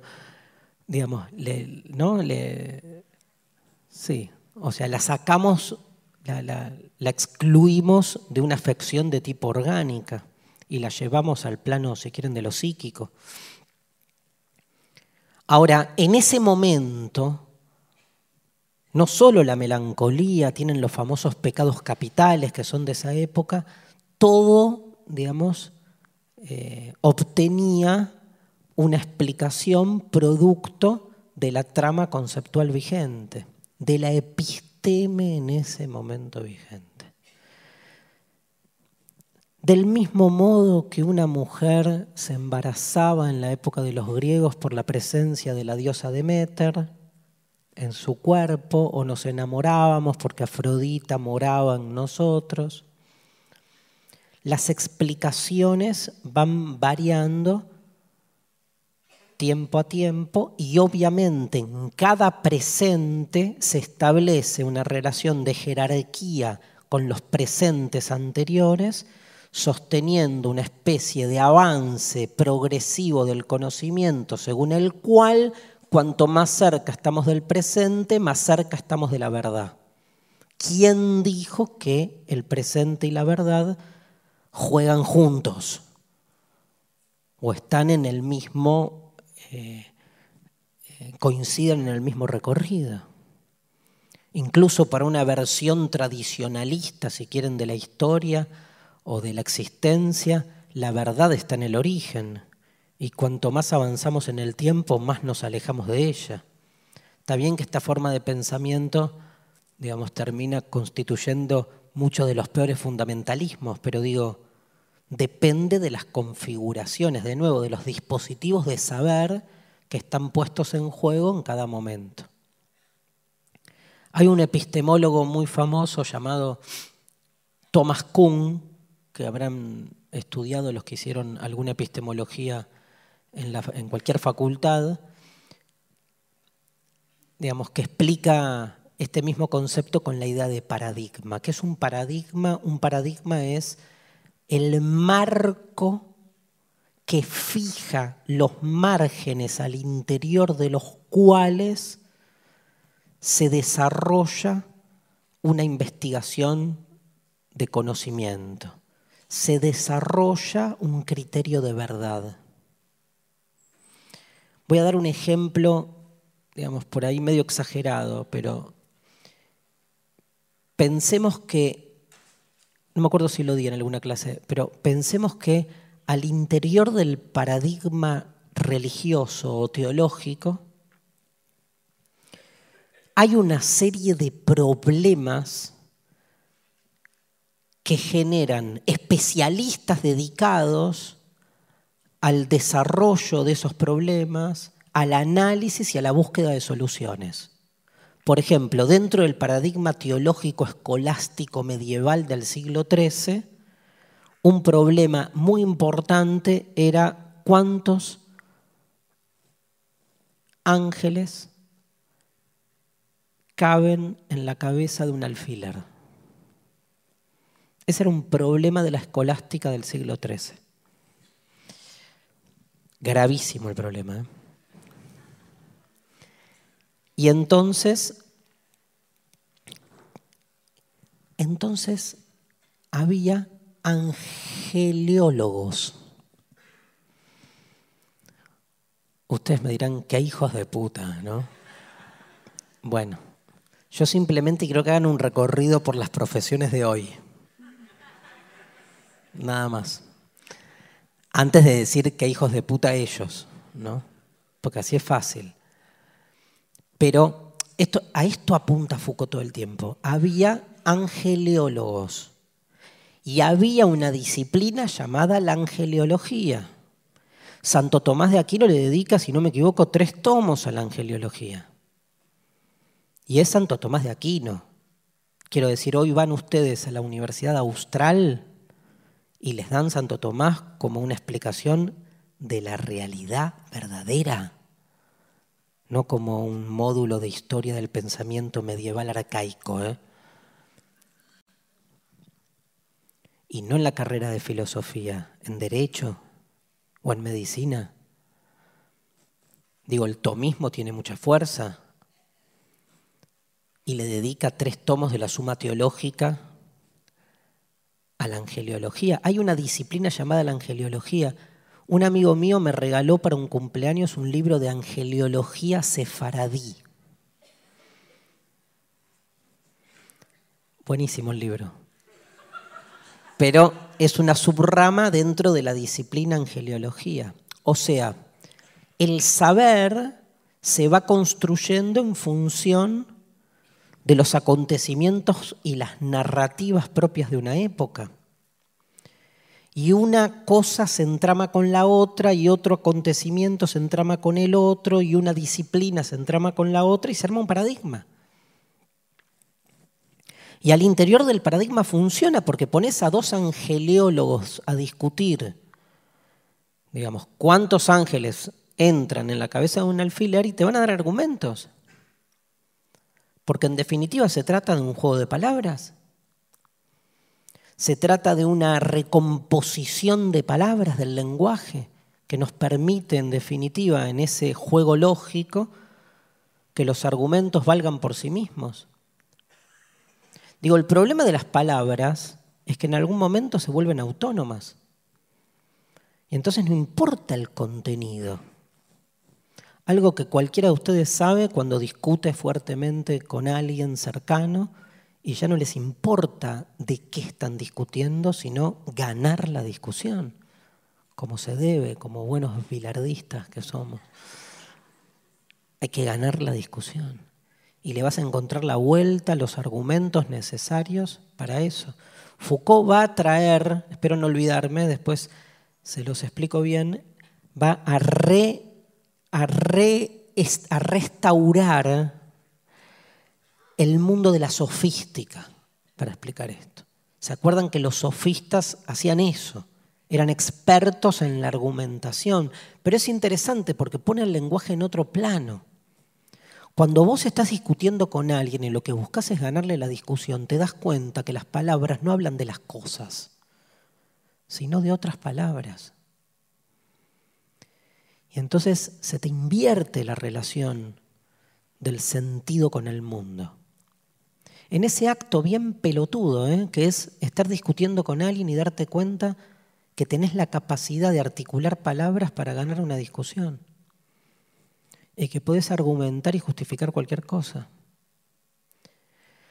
Tremendo. Pero ahí se hace un poco presente esto que nos quiere explicar Foucault sobre el papel de la episteme, el papel de los paradigmas, los teólogos discutiendo angeliología, expertos en angeliología, la carrera universitaria de angeliología, con sus títulos de licenciado en angeliología, profesor habilitado para dar clase de angeliología en la enseñanza media, y doctor en angeliología, que es aquel que tiene la capacidad de ver a los ángeles. Y acá estoy inventando, pero seguro alguien que creó un aparato para el consumo del, digamos, para que cualquiera pueda, de un modo económico, ver ángeles. Es un aparatito barato. Si compran tres, vendemos tres por dos ustedes hay un horario en que se lo ponen en un ojo y ven ángeles. ¿Ven ángeles?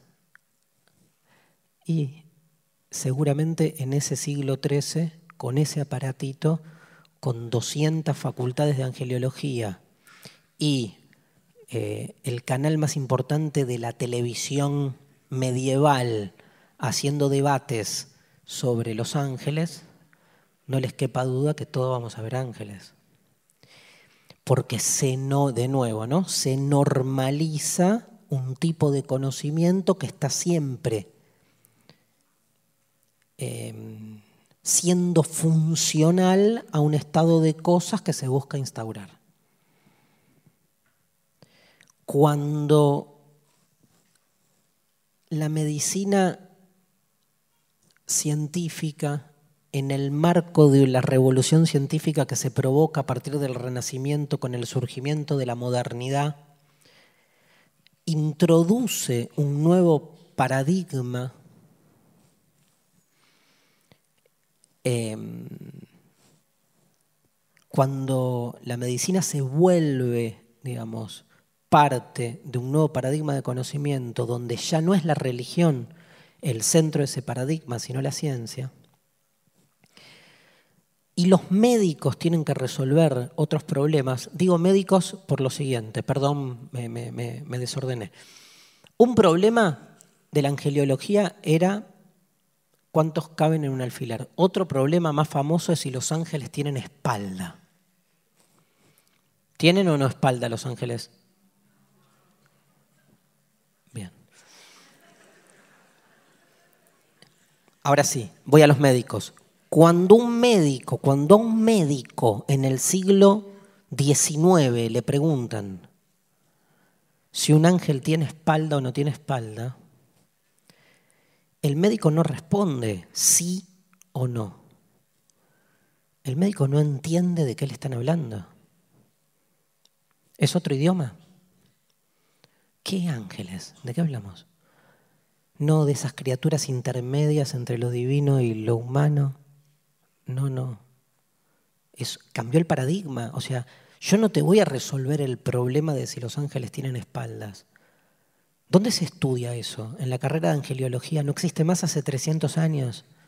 ¿Qué se estudia ahora? Medicina. Y los ángeles no existen más como individuos reales en este mundo. Entonces, un médico no implica un progreso de conocimiento con respecto al angeliólogo. El médico no es superior al angeliólogo, porque el médico no sabe cómo mierda resolver el problema de la espalda de los ángeles, porque en su paradigma no hay ángeles. No tienen que estar de acuerdo. ¿eh? Les digo cómo es la lectura esta. Es una lectura, dice Foucault, de por discontinuidad, no por progreso. Son epistemes distintas, son paradigmas distintos. Paradigmas que empiezan como a, se van sembrando, se van ramificando y van construyendo todas las instituciones funcionales que terminan con alguien que en la esquina vende este, muñequitos que representan a los ángeles con espalda empieza en, este, eh, en Dios y termina en el vendedor ambulante vendiendo ángeles con la camiseta de Messi. Con espalda, pues si no, no. Entonces, ese sistema completo, esa cosmovisión, tiene implicancias prácticas institucionales, no es simplemente una cuestión intelectual. Es todo un mundo que se configura de ese modo. Eso nos cuesta entenderlo porque somos más hijos de una visión progresiva de la historia del conocimiento, que es en definitiva la que vence como visión de la historia del conocimiento. Entonces, no, no podemos entender que cuando el griego miraba la luna, veía a Selene la diosa de la luna, riendo. Bueno, era un griego ignorante, dice uno. Todavía no se había desarrollado la astronomía científica. No estaba viendo una diosa riendo, estaba viendo la luna, que es un satélite de la Tierra. Pero como en ese momento no se habían desarrollado los conocimientos astronómicos ni físicos, el pobre mundo griego, pobre, retrasado, ¿sí? construía los relatos que necesitaban para darle un sentido a una luna que creían que te seguía cuando caminabas. O el pobre Clemente que creía que la luna era un pedazo de queso, ¿no, Clemente? Nadie, nadie sabe de lo que estoy hablando, ¿no? Pero hay un personaje de un diario muy famoso llamado Clemente que creía que la luna era un pedazo de queso. Em,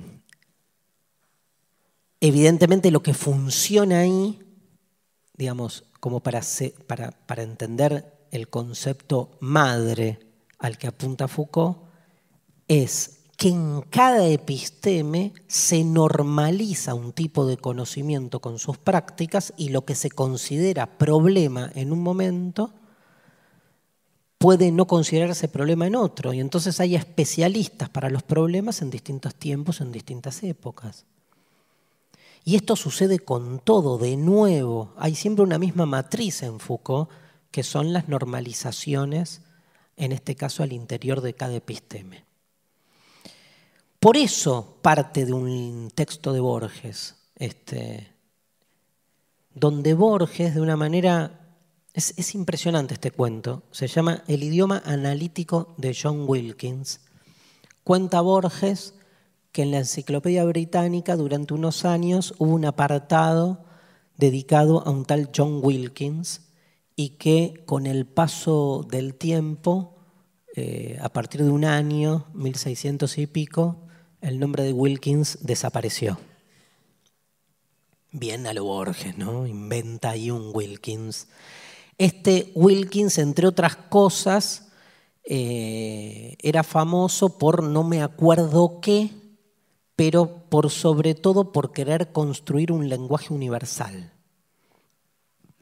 Ese lenguaje universal suponía otro tipo de ordenamiento del lenguaje, dice Borges, donde las palabras representaran no directamente a las cosas, como en nuestro lenguaje, sino clasificaciones y cuadros o sistemas de ordenamiento de los fenómenos que nos rodean. Por ejemplo, casi como una nomenclatura propone Wilkins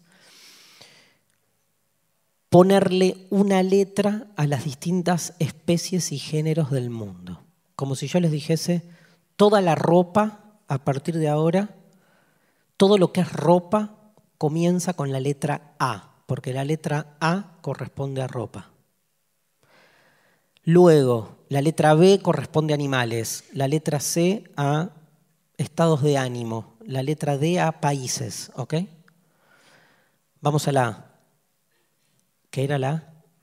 Bien, quería probar. Ahora, dentro de ropa tenemos A, abrigos, B, zapatillas, o sea, calzados, C, ropa interior. Dentro de C, ropa interior, tenemos A, bombachas grandes, B, tangas, C, calzoncillos largos. D, calzoncillos sucios. E, ¿las medias son ropa interior? Bien, medias. Entonces, si yo quiero decir media, digo A, C, E, como una nomenclatura, ¿no? Como un sistema de, de clasificación del que tomo las letras y les doy otro uso. Pero entonces a partir de ahora, si digo ACE, ACE, los premios ACE. Ya no estoy diciendo ACE, hace frío, no. Estoy diciendo media. Y si ustedes siguen el mismo orden clasificatorio que yo les acabo de comentar, nos entendemos.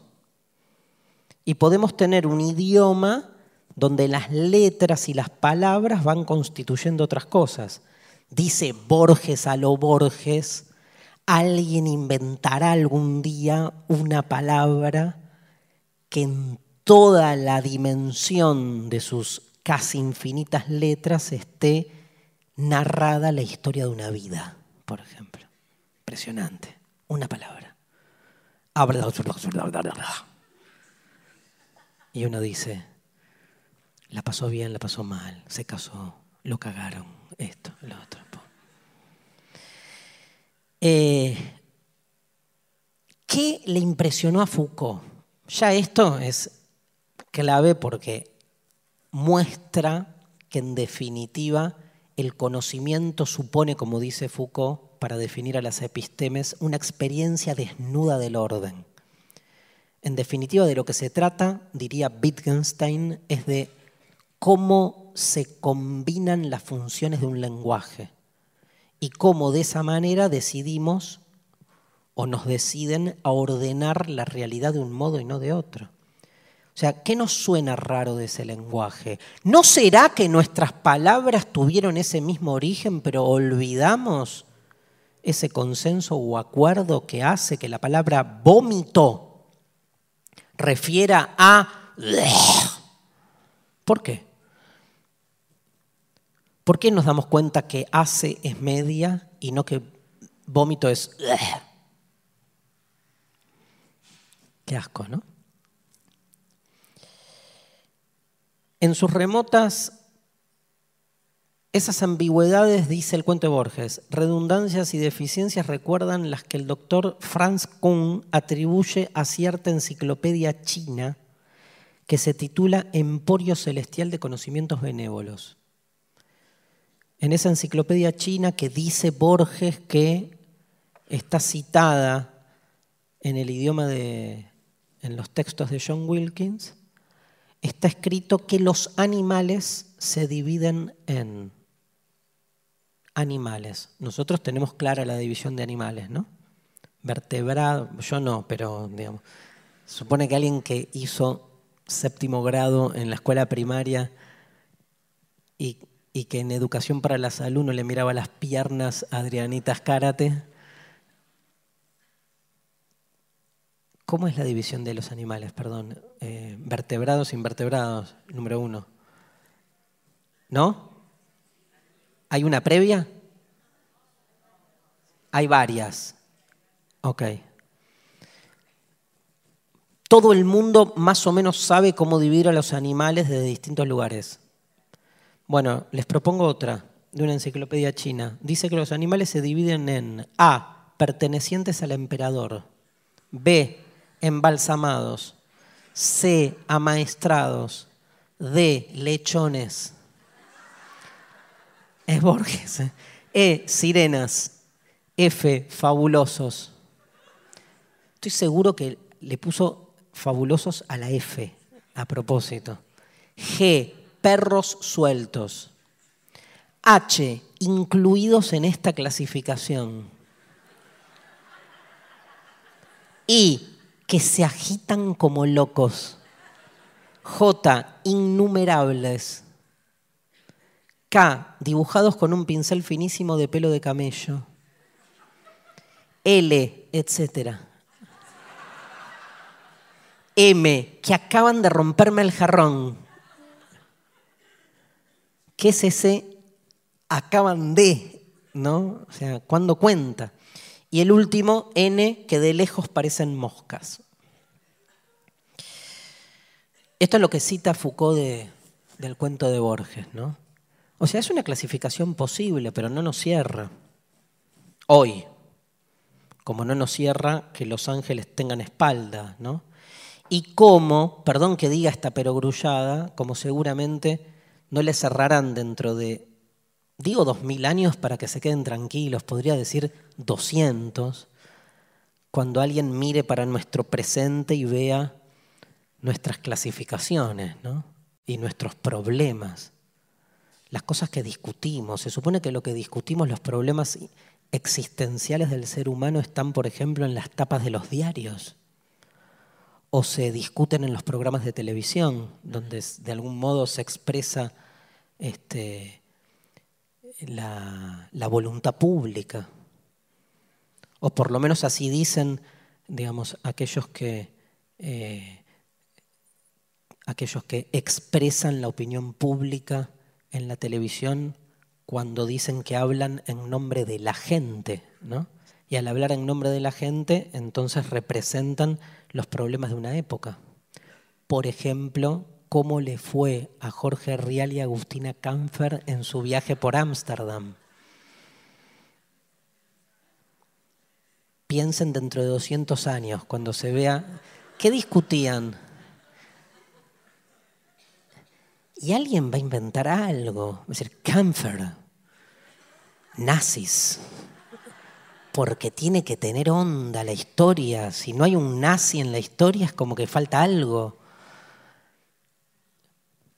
Tremendo, pero esa historia se va a escribir después, pero no tiene sentido si uno lo piensa así.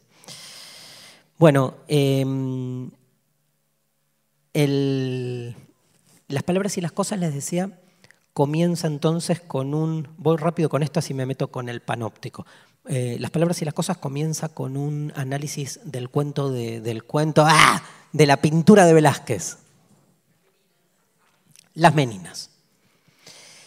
¿Qué quiere demostrar en las palabras y las cosas Foucault?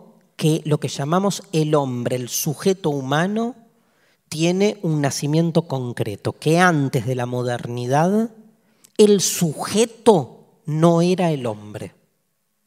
Esto que parece extraño, parece extraño porque nosotros asociamos la palabra sujeto a la idea de ser humano, sin embargo, si pensamos el término sujeto, repito que las palabras y las cosas es la historia del sujeto, la historia de un sujeto que nació y ya murió ese sujeto, si pensamos el término etimológicamente, en latín significa o proviene de subyectum.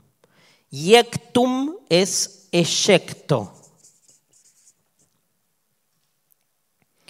Sub por debajo. Lo que está por debajo de lo que se eyecta, o sea, el fundamento.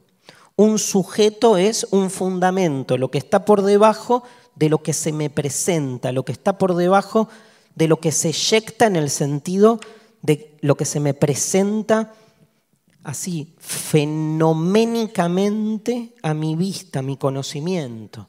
Hay algo que explica las cosas tal como se presentan, pero que no se visualizan el propósito o la historia de la filosofía es eso. ¿Qué es la filosofía sino, como decía Heráclito, a la naturaleza le place ocultarse? ¿Qué hace la filosofía? Saca luz, luz, fos, de ahí viene fenómeno. O sea, un fenómeno es lo que está puesto en la luz. Entonces, la filosofía va a lo que está por debajo de lo que está puesto en la luz o a las sombras que se recortan de lo que está puesto a la luz para entender las razones, el fundamento, el sujeto. Ese sujeto se vuelve el hombre en la modernidad, pero no lo fue siempre. De hecho, hablemos de la palabra sujeto en el sentido sintáctico del, del término, como cuando decimos sujeto y predicado. La oración, la vaca ¿Qué? come pasto. La vaca come pasto. Sujeto de la oración, la vaca. ¿Y el sujeto humano dónde está? ¿No es que el sujeto es el hombre? No, la vaca. ¿Que un hombre es una vaca?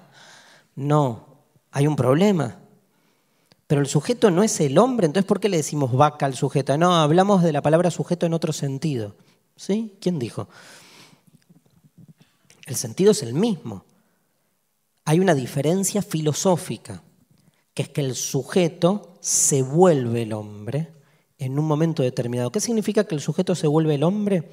Significa que el fundamento de todas las cosas en una época fue el cosmos o las ideas o la sustancia. Dios, Dios fue sujeto mucho tiempo en, nuestra cultura. Y es muy probable que para muchos hoy todavía siga siéndolo. Que Dios sea sujeto significa que el hombre podrá ser, decir, decidir, desarmar lo que quiera, pero que en el fondo, el fundamento último de todo lo que hay, la explicación última de todo lo que es, la da ese fundamento, esa especie de tapaugero final, de parche último, que es Dios porque en definitiva el ser humano puede explicar por qué las cosas son como son de múltiples maneras, pero la última respuesta que le da sentido a después todas las respuestas humanas, la da Dios. Porque la ciencia puede explicar cómo tener un hijo, lo que quieras, pero que exista eso y que pueda darse, que haya coito, concepción, nacimiento, etcétera, Alguien lo hizo así. ¿Quién? Dios, para el que cree. Entonces, Dios es el sujeto.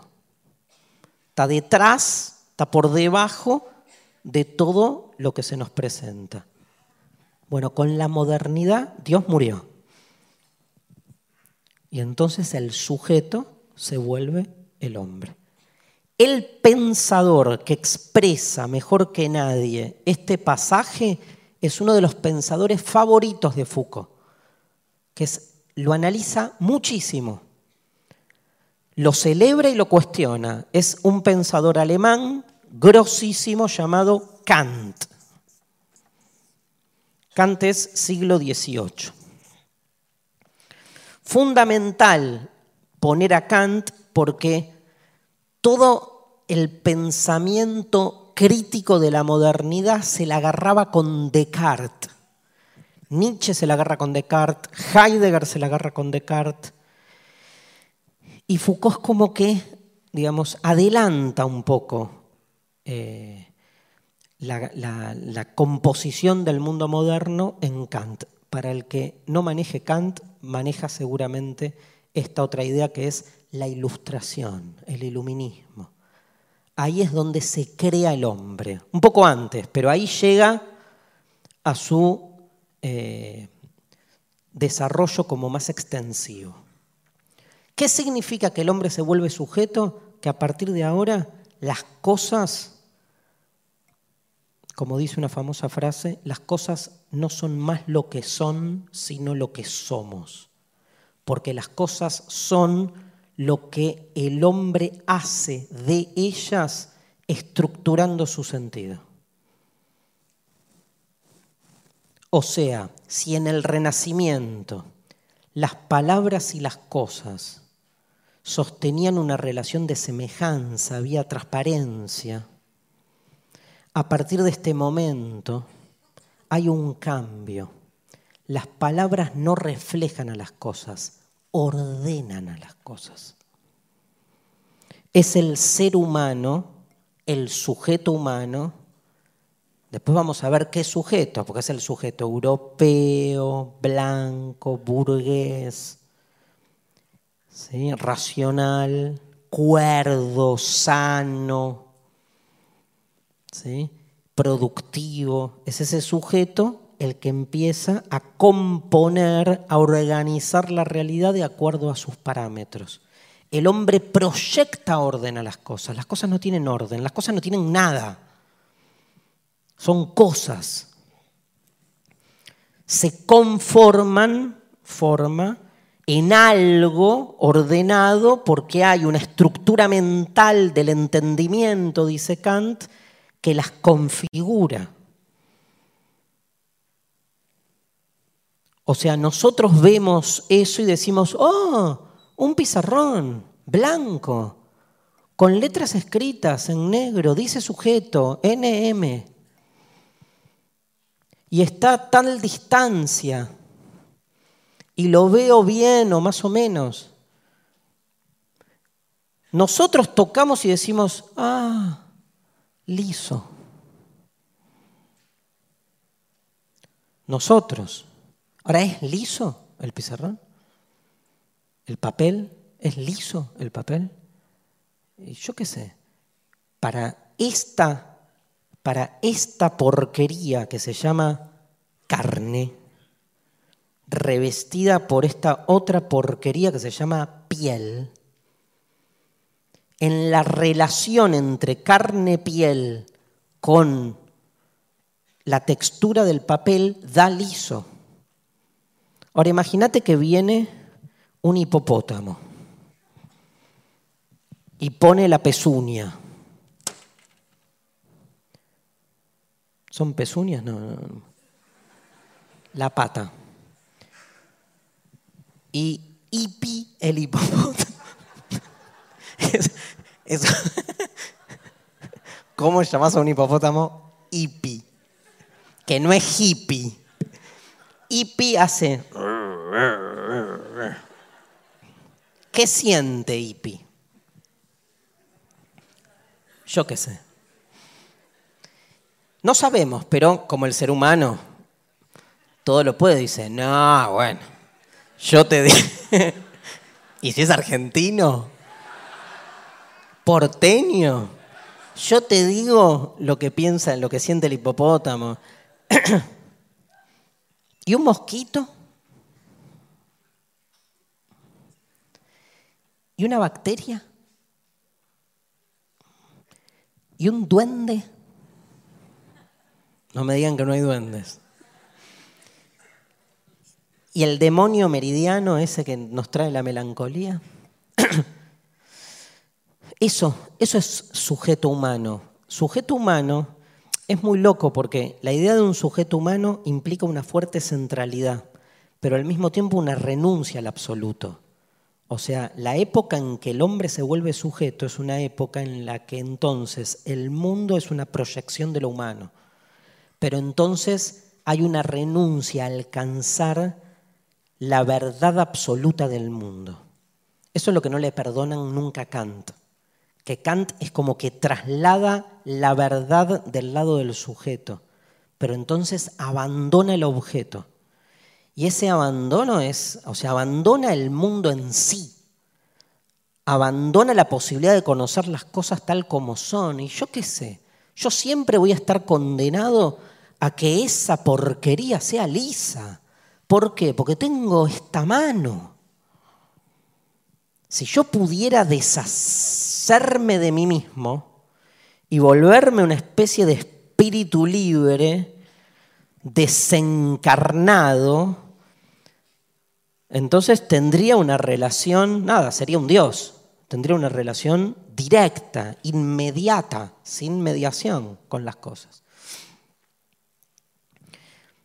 Bueno, para explicar todo esto, hasta acá me siguen. ¿Sí? Bueno, ese sujeto entra en crisis. ¿Cuándo entra en crisis? En el siglo XIX. Marx lo pone en crisis. Porque Marx dice, ah, sí que el sujeto constituye la realidad. Marx viene y dice, yo te, yo te entiendo que el ser humano no es mosquito, ni bacteria, ni ángel, ni duende, ni hipopótamo. Pero Marx, Marx, lo vimos acá, dice, definime ser humano. ¿Quién define al ser humano? ¿La burguesía? No hay un ser humano, hay humanos en conflicto que discuten quién representa mejor lo humano. Viene Freud y dice, lo humano conoce la realidad y proyecta su ser a la misma. ¿Qué proyecta? ¿Su razón pero si hay todos otros aspectos, otras fuerzas que determinan y dominan la producción conceptual de sentido que no dominamos ni manejamos.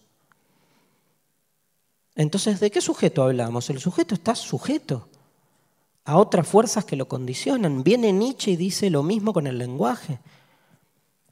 Viene Saussure y dice lo mismo con las estructuras lingüísticas. Viene Levistró y dice lo mismo con las relaciones de parentesco.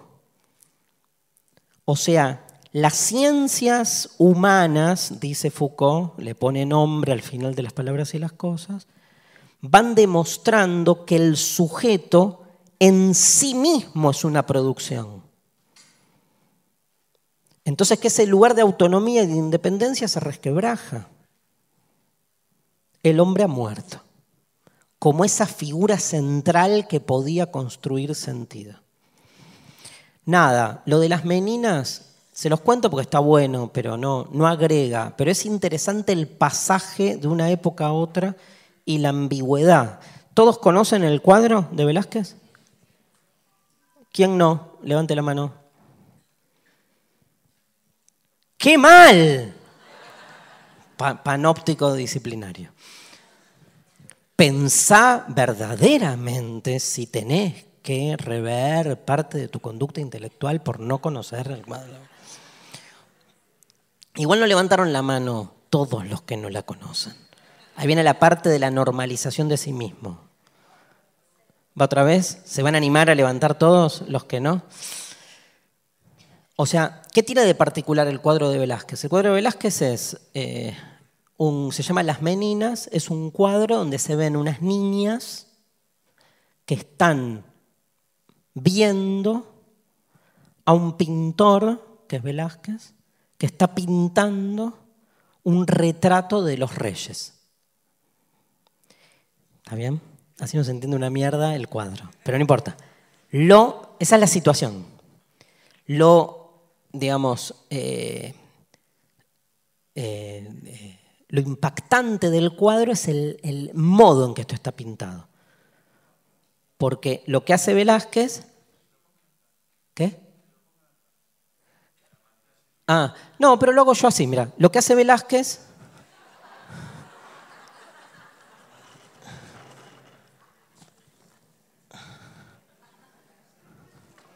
Vamos a representar. Ah, lo están poniendo en serio. Mira, igual, ¿eh? ¿Lo estás buscando? ¿Quién está? ¿Pato? No. Ah, bueno, igual, eh, mientras lo buscan yo hago, digamos, el, ustedes... Ahí está. Bueno, era más interesante la representación que yo iba a hacer. Gracias, chicos. Bueno, este perro es una figura clave, pero no importa. Ahí, ahí los tapo, ¿no? Em, o sea, el bigotudo de la izquierda es Velázquez. Velázquez está pintando el cuadro que estamos viendo aquí atrás. Ahí está el atril. Ahí está pintando Velázquez. ¿A quién mira Velázquez para pintar en el cuadro? A los reyes. ¿Dónde están los reyes? Ustedes. Porque nos está mirando a nosotros que está pintando en el cuadro. Las chicas que son evidentemente las hijas, este, por lo menos alguna es la hija, de los reyes, están ahí compartiendo la escena. Y lo que hace Velázquez muy claramente es dar, poner una huella. Hay un espejo ahí atrás donde se ve en el espejo a los reyes. El espejo está puesto geométricamente de tal modo que es evidente que ese espejo está reflejando a los reyes que están los dos acá. Dan miedito los dos reyes ahí. Porque podrían ser fantasmas, yo qué sé. De hecho, bueno, es uno de los cuadros que más interpretaciones ha tenido, porque da para cualquiera, o sea, la hermenéutica pictórica. Entonces, eh, o sea, Foucault va por la... Para mí le da una vuelta, porque fíjense que al toque ustedes saltaron rápidamente diciendo, eh, eh, nosotros somos los, nosotros que somos los que estamos viendo, somos los grandes ausentes. Va de nuevo, perdón, ¿quién es el sujeto en este cuadro? Esa es la pregunta. ¿Quién es el sujeto? ¿Qué dice Foucault? No hay sujeto. porque hay sujeto si hay autorrepresentación. Si los reyes estuvieran en primer plano, mostrando entonces un cuadro en el cual se muestra el retrato de los reyes, pero se pone a los reyes en primer plano y se muestra cómo se los retrata, hay sujeto. Acá no hay sujeto todavía, porque el que tiene el poder no necesita estar presente. Pero están pintados como reflejo. Podrían no estar. ¿Por qué mierda los pone? Porque es una época de transición o de pasaje. esa, esa es la interpretación de Foucault. No hay sujeto. Velázquez, el cuadro es de 1656, es el momento del pasaje. Uno podría verlo al revés, podría decir, no, bueno, empieza a haber sujeto. ¿Quién es el sujeto? Nosotros. Nosotros somos lo que le damos sentido al cuadro, pero estamos afuera, porque nosotros, esas son las cosas, nosotros le estamos dando sentido a las cosas desde afuera. Nosotros somos los reyes. Cada sujeto humano es el rey del mundo en algún punto, si lo quieren así pensar metafóricamente. ¿Quién es ese chabón que está ahí en la escalera? Que pasaba por ahí. ¡Eh! Y se va. Bueno, prendemos. Gracias por. Bueno, este Foucault le dedica muchas páginas, es fascinante el cuadro, este, por todo lo que. Eh, la disposición y otra cosa que no. Nada, o sea, hay, hay toda una hipótesis del perro, de la enana y de que el único que nos está mirando a los ojos es el pintor. O sea, Velázquez nos está mirando. Después hay una interpretación que ahora no me acuerdo, pero hay una cruz que tiene ahí Velázquez que parece que es la cruz de no sé qué, y entonces, bueno, ahí nos vamos a la mierda, ¿no? Pero puedes agarrar cada símbolo y empezar a encontrar un montón de asociaciones. Em, las palabras y las cosas entonces termina con la muerte del sujeto. Y en el año 1974 o 5, lo que hace Foucault es eh, publicar Vigilar y Castigar. Yo creo que Vigilar y Castigar es lejos la obra para mí más eh, que mejor marca las ideas de Foucault introduce de frente la cuestión del poder y la introduce en el lugar, en, un lugar muy, eh, en general, que no es tenido como un lugar central para pensar el poder, que es el mundo de la prisión. Como les decía, vigilar y castigar es casi como una genealogía de la sociedad punitiva, como una especie de eh, historia de la prisión. Lo interesante del planteo de Foucault es que va mostrando cómo va cambiando la lógica de la pena. Por eso, como les contaba, comienza con una narración de lo que se llamaba el suplicio, que era que eh, cualquier criminal frente a un delito, digamos, la pena que corría era una ejecución pública como los de ISIS, ¿no? Bastante parecida. ¿Vieron al, a uno al que acusaron de homosexual y tiraron de un edificio? ¿No ven esos videos en, en YouTube? No. Yo tampoco. y a uno que queman adentro de una cárcel, esa es tremenda. O sea, ejecución pública. La ejecución pública, la que cuenta eh, Foucault al inicio de, Em, de vigilar y castigar es la de un tal Damiens al que deciden como ir sacándole todos los órganos y al final le ponen cuatro caballos en cada extremidad y los caballos tienen que tirar al mismo tiempo y desmembrarlo. Pero como que los caballos eh, están cansados ese día y entonces lo dejan como desmembrado por la mitad y el tipo sigue vivo. No, no saben lo que es ese relato. Y entonces viene el verdugo y le va cortando con un hacha los pedazos hasta que, bueno. Eh, todo ese relato dura sus tres, cuatro páginas.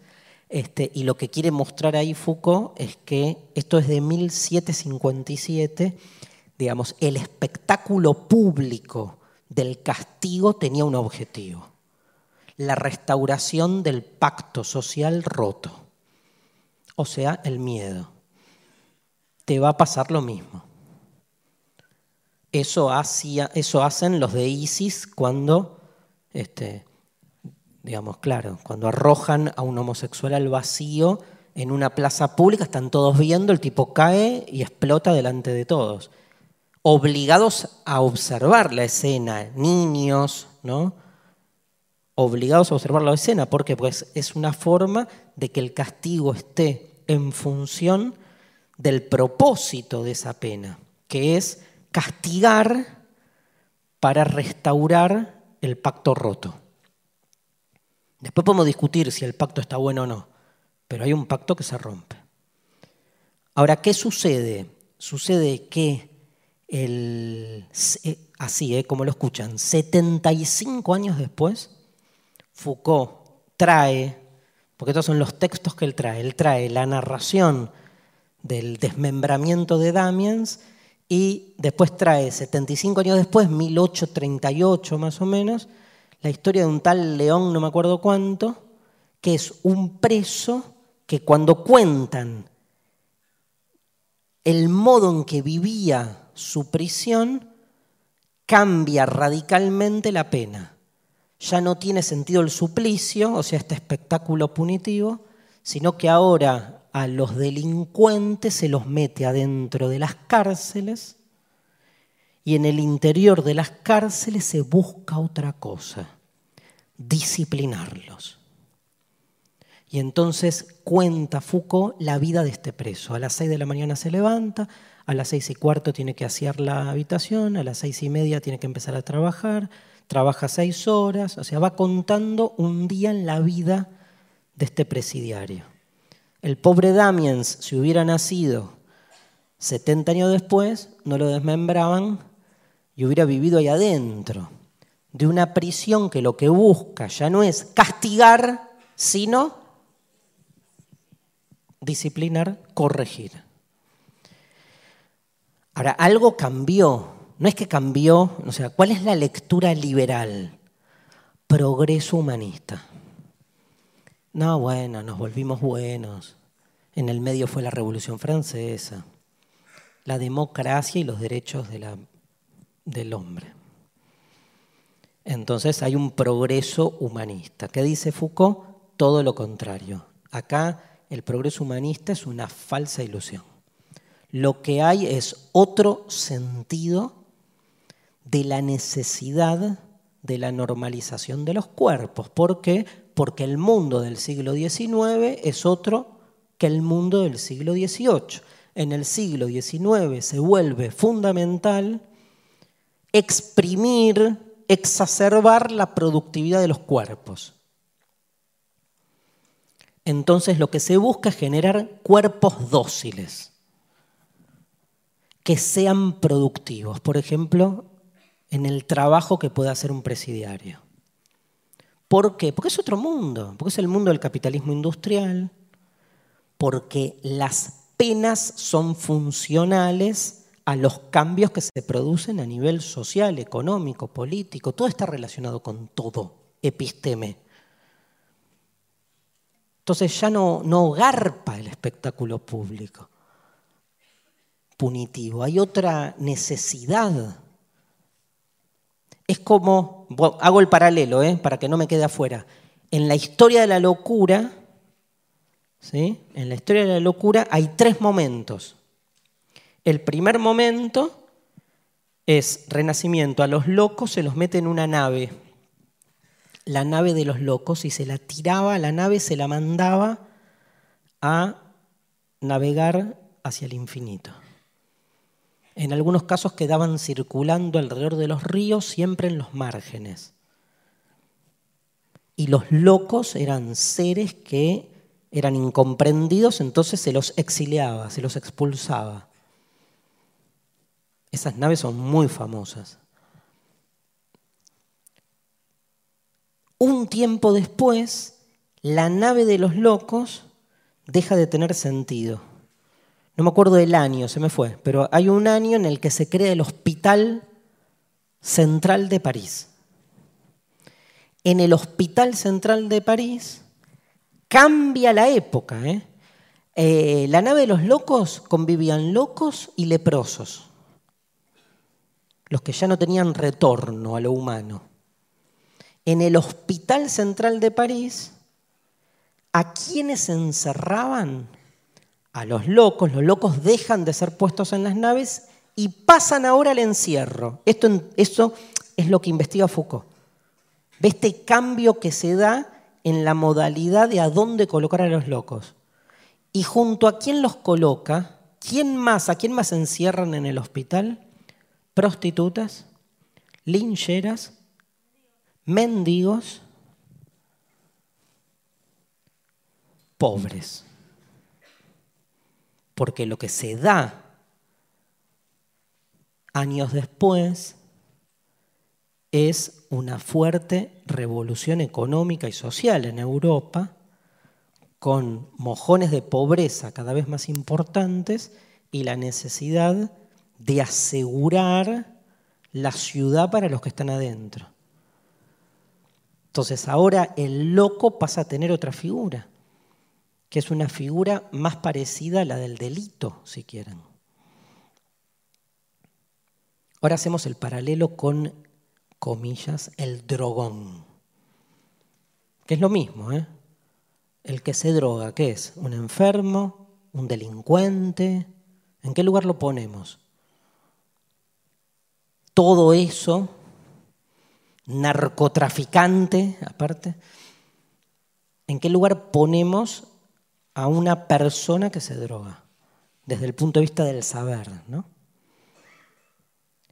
Es Foucault puro, ¿eh?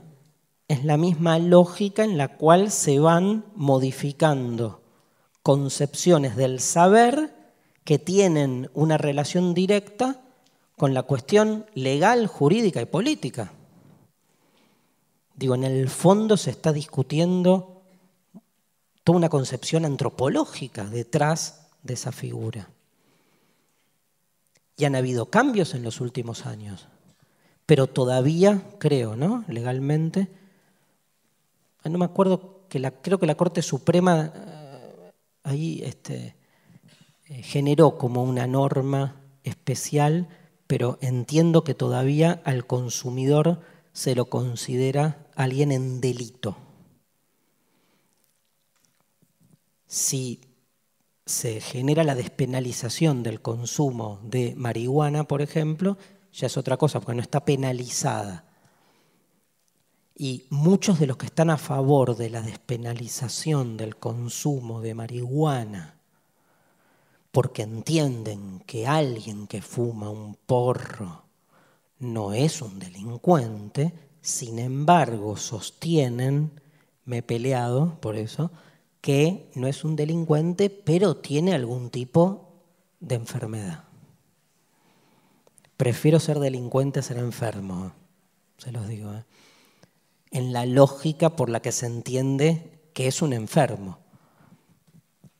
Y no estoy defendiendo con esto nada, ¿eh? al revés, estoy viendo la construcción de esas categorías. El loco estaba antes, no, no, no era un subhumano, a la mierda en una nave, en un barco, a la deriva. Luego un delincuente. Y en el tercer lugar se crea el, síntoma ¿no? de, del loco que llega hasta nosotros. Se vuelve un enfermo. Entonces va al manicomio. Pero el manicomio es una institución disciplinadora que construye de nuevo un dispositivo de saber que termina explicando qué es lo que al loco le sucede en términos corporales y qué necesita para volver a la normalidad, desde psicofármacos hasta, ¿cómo es? Em, electroshocks.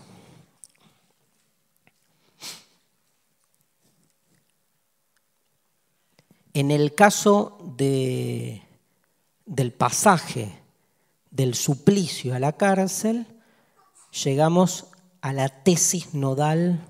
Yo en esta, digamos, tomo partido. A mí me encanta toda la última parte que no vamos a llegar a dar hoy, que es la biopolítica Foucaultiana.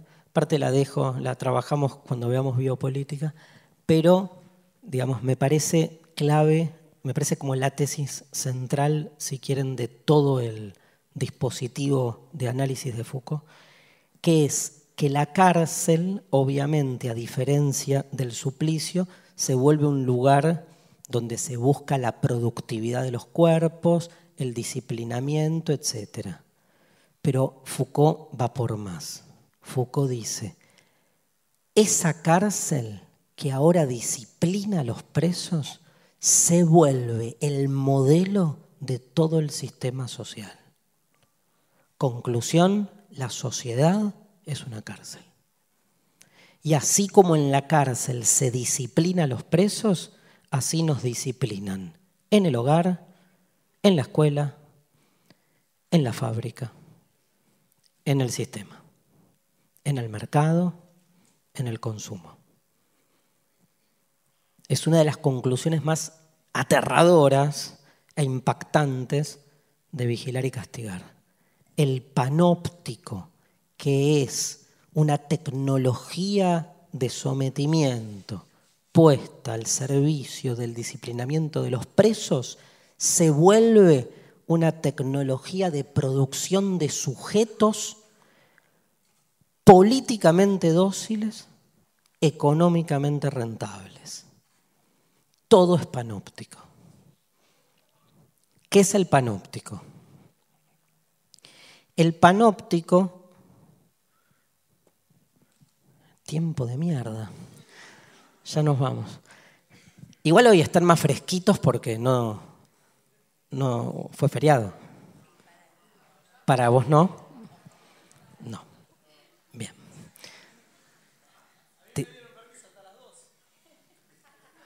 Ok. Me perdí. Ah, el panóptico. Panóptico, pan es totalidad, todo. O sea, ¿cómo son las cárceles? Eh, el panóptico es un, digo, es una tecnología, ¿no? Creada para el disciplinamiento de los presos. El panóptico es una torre central vidriada con vidrios opacados. De esa torre central alrededor de la torre de manera circular se disponen las celdas, de tal modo que todo preso en su celda ve que en la altura de la torre un vigía, un guardia, lo está observando. Todos nosotros estamos en nuestras celdas observando al vigía que nos observa. El vigía controla nuestros tiempos define nuestras conductas, nos obliga a seguir la ley. O como va a decir después Foucault, nos obliga a seguir la norma, que no es lo mismo que la ley. La ley reprime, la norma normaliza. La norma produce verdades, produce formas de vida. La ley actúa más en función de lo permitido y lo prohibido, o sea, distingue lo, posible de lo no posible. La norma, al revés, estructura formas de normalidad. Normal viene de norma, evidentemente. Entonces, ese vigía nos observa. Nosotros lo vemos que nos observa porque cada tanto asoma su cabeza. Pero cada tanto no. Y cuando no asoma su cabeza, nosotros no sabemos si nos está mirando o no nos está mirando. El vigía dice, muchachos, adentro de la celda no se pueden masturbar. Y si los vemos masturbarse, vamos y los castramos. Es metáfora, ¿eh? ¿O no? Y entonces nosotros que tenemos ganas de masturbarnos, cuando lo vamos a hacer, miramos para arriba y decimos, está está el guardia mirándome, no lo voy a hacer. Y está ahí mirando, entonces no lo hago. Porque no quiero que me castren. Pero de repente no lo veo más al guardia arriba. Miro para arriba y no está el guardia, está el dispositivo, está el panóptico. ¿Qué hago? ¿Me masturbo o no me masturbo? No. ¿Por qué? Porque me puede estar mirando. Y entonces, con el tiempo, dice Foucault, ni siquiera hace falta que haya un vigía. La estructura funciona por sí sola. Yo normalizo mis prácticas sexuales y no les quepa duda que por miedo a la castración no me toco un pelo. Y hay una conducta que se vuelve normal. Ese panóptico genera una sociedad disciplinaria. ¿Por qué? Porque es ese mismo esquema el que está presente en mamá y papá cuando nos dicen, ¿estás seguro? ¿Eso elegiste? ¿Te parece? ¿No es un poco grande para vos? ¿Y de qué vas a trabajar? Yo cuando le dije, posta, ¿eh? cuando le dije a mi vieja que iba a estudiar filosofía, mi mamá me dijo, ¿por qué me tocó un hijo tan anormal? La normalidad, Foucault. Y entonces yo le dije, ¿qué es un hijo normal, mamá? Me dijo, y que sea contador, arquitecto. Entonces, interesante, ¿no? Como si ser contador fuese algo normal. Piensa en el trabajo, ay, debe haber contador, piensa en el trabajo de un contador, nada más, pero está bien, suponete, pero es normal porque está normalizado como una práctica normal. Volvamos al, cuento de Borges. Digo, me parece hasta más racional la clasificación de animales que los debe y haberes de, las, este, de los cuadros contables, ¿no? que son como el cuento de Borges. Claro, después de un tiempo me enteré que las dos amigas íntimas de mi vieja, sus hijos, uno estudió para contador y otro para arquitecto. O sea que la normalidad barra normalidad de mi vieja conmigo estuvo en relación directa con su competencia con sus amigas.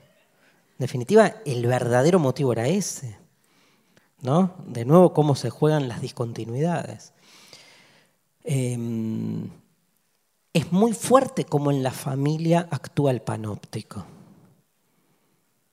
y cómo nosotros introyectamos la mirada del padre o de la madre, o la foto del bisabuelo muerto, que está ahí esperando que, que el estudio contable siga generando contadorcitos eternamente, ¿no?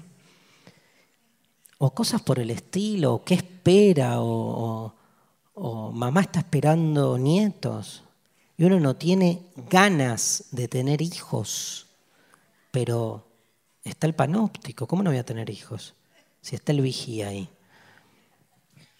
Y el vigía, el vigía, el panóptico verdadero, el panóptico poderoso, el panóptico que estructura nuestra vida, lo hace por amor aparte. Por eso es lo peor que tiene el panóptico, que lo hace porque te quiere, te quiere normalizar para bien. El trabajo, ¿no? Las expectativas laborales, las exigencias, los mandatos, eh, lo mismo, el hospital, bueno, la escuela, ¿no?